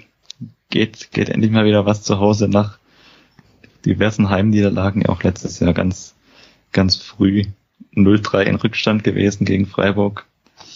Ist dieses Jahr mal wieder was möglich mit, mit vielleicht ein bisschen anderer Ausgangssituation als in den vergangenen Jahren, da wir ja da gerade im vergangenen Jahr stark verletzungsgeplagt waren. Dieses Jahr ist der Kader eigentlich fast komplett fit und da. Ist da was möglich oder bist du da ähnlich pessimistisch wie, wie Jasmin es die Sache angeht? Oh, nicht ganz so sehr, aber ich sehe uns, glaube ich, auch nicht bei einem Heimsieg. Ich sehe uns eher so beim dritten Unentschieden in Folge, glaube ich. So ein ja, 0 zu 0 spielt man nicht gegen Freiburg. Irgendwie so ein 3 zu 3 oder so ein Quatsch. Sowas ganz, ganz Schlechtes fürs Herz. Also ich habe das Gefühl, Spiele gegen Freiburg sind sehr oft sehr schlecht so fürs Herz und den Puls und irgendwie bei sowas sehe ich uns wieder. So, so ein 3-3 oder vielleicht gewinnst du glücklich 3-2 oder verlierst unglücklich 2 zu 3 oder irgendwie, irgendwie sowas, irgendwas sehr torreiches. Mit dem dritten Unentschieden hat man dann immerhin schon drei Punkte. Also, ja. wahrscheinlich Schlimmeres. Und Freiburg ist ja jetzt auch nicht, nicht so eine schlechte Truppe. Was sagst Aber du denn? Ich, ja, jetzt fragst du uns ja und hoffst, dass du drum herum kommst. Ich, ich will da nicht drum herum kommen. Ich bin da ganz optimistisch, aber ich bin immer optimistisch. Ja, das, das ist mein Grundproblem. Nach dir würden wir mein... jetzt auch nur noch Siege holen und äh, unangefochten am 28. Spieltag Meister werden, oder? Also ich hätte nichts dagegen, das würde ich damit sagen, ja. Aber ja, ich, ich habe eigentlich schon die Hoffnung, dass gerade so ein Heimspiel jetzt am dritten Spieltag gegen Freiburg Ende August, da musste mal wieder was, also ich habe da schon schwere Hoffnung, dass da mal wieder was geht zu Hause. Es wird auch einfach mal wieder Zeit. Also wenn man das mal anguckt, dann das, das wäre das siebte Ligaspiel in Folge ohne Sieg gegen Freiburg. Die noch kristallisieren sie noch als unser absoluter Angstgegner heraus. Das, das muss dann auch nicht sein. Und es wäre einfach ein schöner, schöner Zeitpunkt, zwei Unentschieden zum Start und dann am dritten Spieltag Heimsieg gegen Freiburg. Also das würde ich schon, würde ich unterschreiben. Aber es wird natürlich schwierig, weil Freiburg, wie gesagt, 4 zu 0 in Augsburg gewonnen, gegen Dortmund eigentlich auch lange Zeit auf einem guten Weg gewesen, lange 1 zu 0 geführt. Dieses 1-3 klingt deutlich negativer, als das Spiel tatsächlich war. Von daher wäre wahrscheinlich der Mittelweg unentschieden auch am Ende in Ordnung. Aber ich bin kein Freund von diesen langen unentschieden Serien, weil da setzt du dich immer so ein bisschen selbst unter Druck. Weil wenn du dann womöglich das vierte Spiel verlierst, dann hast du nämlich nicht drei Spiele ungeschlagen zum Start, sondern dann sind es eben ganz schnell vier Spiele ohne Sieg zum Start. Von daher, also ich würde doch schwer dazu tendieren, dass wir Freiburg mal wieder zu Hause besiegen. Das machen wir einfach fix hier. Die Anweisung an die Mannschaft ist damit raus. Also dagegen hätte ich auch nichts. Ja, mal schauen. Ich freue mich, dass dann das jetzt mal äh, mein erstes Heimspiel dieses Jahr werden wird. Also, Nächste bin ich dieses ich Jahr, diese Saison. Auch. Du auch. Sehr schön. Ja. Ja, also äh, da, da ist der Anlass ja ganz klar. Dann muss es den Sieg geben, wenn es für euch das erste Heimspiel ist. Also die Anweisung ist jetzt noch klarer. Heimsieg und die Anfangsphase bitte diesmal nicht verschlafen und kein spätes Gegentor und dann steht dem 3 zu 1 Heimsieg gegen Freiburg nichts im Weg. Ich wollte gerade sagen, spätes Gegentor, solange es der Siegtreffer ist, würde ich vielleicht auch noch mitnehmen, obwohl eigentlich brauche ich, bin immer noch fertig, wenn ich an Mai zurückdenke. Das wird, denke auch an Sarah, ihr Herz, von daher. Also, das ist wirklich lieb von dir. Ich denke in erster Linie an mein Knie. Wenn ich da auf Krücken ankomme, dann können die auf dem Feld eigentlich auch was leisten. So. An dein Knie sowieso. Also mhm. es gibt genug Gründe, dass das ein ganz entspannter 3 zu 1 Heimsieg werden muss, dass da auch keine weitere Verletzung dazukommt. Ich werde an dich denken und dann Prognose hoffentlich äh, dir dann zustimmen oder ist dann, keine Ahnung, 5-1 wird, ja. Jetzt ich habe heute noch keinen Alkohol getrunken, falls es ist manchmal denken. Ich hätte gern deinen Optimismus im Leben, so grundsätzlich. Ich, ich kann dir ein bisschen was abgeben. Genau. Naja, wie gesagt, beim VfB bin ich viel zu optimistisch und werde dann immer enttäuscht. Aber ich kann da auch nicht so pessimistisch rangehen. Das wäre gegen mein Naturell, von daher 3-1 ist hiermit ganz klar fix vereinbart. Abweichungen sind nicht zugelassen. Genau. genau, nach dem, nach dem Spiel gegen Freiburg, also nach dem 3 zu 1 Sieg gegen Freiburg, folgt dann äh, eine Woche mit Testspiel. Das zur Vollständigkeit halber gegen St. Gallen auf dem VfB Clubgelände am 24.08. um 15 Uhr. Im Gegensatz zu vielen anderen Testspielen in der Vergangenheit war ja oft auch mal so ein bisschen Streitpunkt, warum die immer unter Ausschluss der Öffentlichkeit stattfinden. Dieses Mal tatsächlich ein öffentliches Testspiel gegen, gegen St. Gallen, bevor es dann am Sonntag, den 28.08. zum ersten FC Köln geht und da gleich den Übergang zum Frauenteam. Die spielen nämlich am gleichen Tag, auch am 28.08. ihre, ihr erstes Pflichtspiel der Saison, nachdem sie jetzt im letzten Test gegen Schwaben Augsburg aus der Bayernliga 5 zu 0 gewinnen konnten, geht's jetzt eben zum Landesligisten, zum FC Ellwangen auswärts im BV-Pokal. Und VfB-Fanprojekt organisiert da auch eine Auswärtsfahrt, auf die wir gerne hinweisen. Informiert euch da einfach gerne auf den Kanälen des Fanprojekts mit entsprechender, mit den weiteren Infos. Holt ihr euch da gerne ab. Und ich nehme natürlich alles zurück. Das Spiel ist natürlich nicht am 28.8., denn am 28.8. ist die mögliche Zweitrundenpartie im BV-Pokal. Das Spiel gegen Elbang ist natürlich eine Woche zuvor im, im BV-Pokal. Genau, also überschneidet sich da in diesem Fall auch nicht die Zweitrundenpartie. Die würde sich dann tatsächlich mit dem Auswärtsspiel in Köln überschneiden. Nehme alles zurück, nehme alles auf, alles Schande auf mich. Genau, die Zweitrundenpartie dann parallel zum Auswärtsspiel in Köln. Und auch noch hinweisen, wollen wir an der Stelle auf die ersten Oberliga-Partien, die ja dann auch zeitnah anstehen. Die Saison startet da tatsächlich etwas später Aber dann Anfang September ist es dort auch soweit. Am 4.9. ist auch ein Sonntag um 14.30 Uhr geht's dann zu Hause, also in Obertürkheim wird gespielt gegen Kreilsheim in die Saison rein, bevor dann eine Woche später am 11.9. 14 Uhr Auswärtsspiel bei der zweiten Mannschaft in Sand ansteht. Dann wird man auch da nach diesen hoffentlich ersten vier Pflichtspielen, inklusive der zweiten Pokalrunde im WV-Pokal, dann hoffentlich also den ersten Eindruck gewinnen können, wo, wo es da die Reise hingeht, was die, was die Qualität der Mannschaft sagt. Unter dem neuen Trainer Heiko Gerber, der ja die, die Mannschaft jetzt betreut. Und hoffen wir, dass wir da auch einen erfolgreichen Saisonstart erleben werden. Genau, und dann wären wir eigentlich auch schon am Ende dieser Episode. Ich danke euch für die Fragen, für die Themenwünsche, die eingegangen sind. Ihr kennt's, empfehlt uns gerne weiter. Und falls noch nicht geschehen, abonniert euch, abonniert uns und folgt uns, hört uns auf der Plattform eurer Wahl, hinterlasst dort gerne Bewertungen, Sterne, sofern es möglich ist, Kommentare, Bewertungen, immer gerne konstruktive Kritik ist immer willkommen jetzt auch gerade zu unserem Neustart. Die wir werden uns da inhaltlich sicher jetzt auch dann in den nächsten Folgen immer mal wieder auch abseits des Tagesgeschehens mit, mit entsprechenden Punkten befassen und da näher drauf eingehen. Seid da einfach gespannt. Und um keine Neuigkeiten zu verpassen, folgt uns auf Twitter, Instagram, Facebook, auf allen Plattformen, wo wir aktiv sind. Dann danke ich Jasmin dir, dass du dabei warst, Sarah dir auch. Ich hoffe, ihr hattet Spaß beim Zuhören bei unserem Neustart. Nach knapp einem Jahr sind wir wieder da und jetzt auch wieder, wie gesagt, regelmäßig, zwar nicht mehr so regelmäßig wie früher, aber doch wieder mit regelmäßigen Ausgaben vom Brustring Talk. Vielen Dank fürs Zuhören, macht's gut und bis bald. Ciao. Tschüss.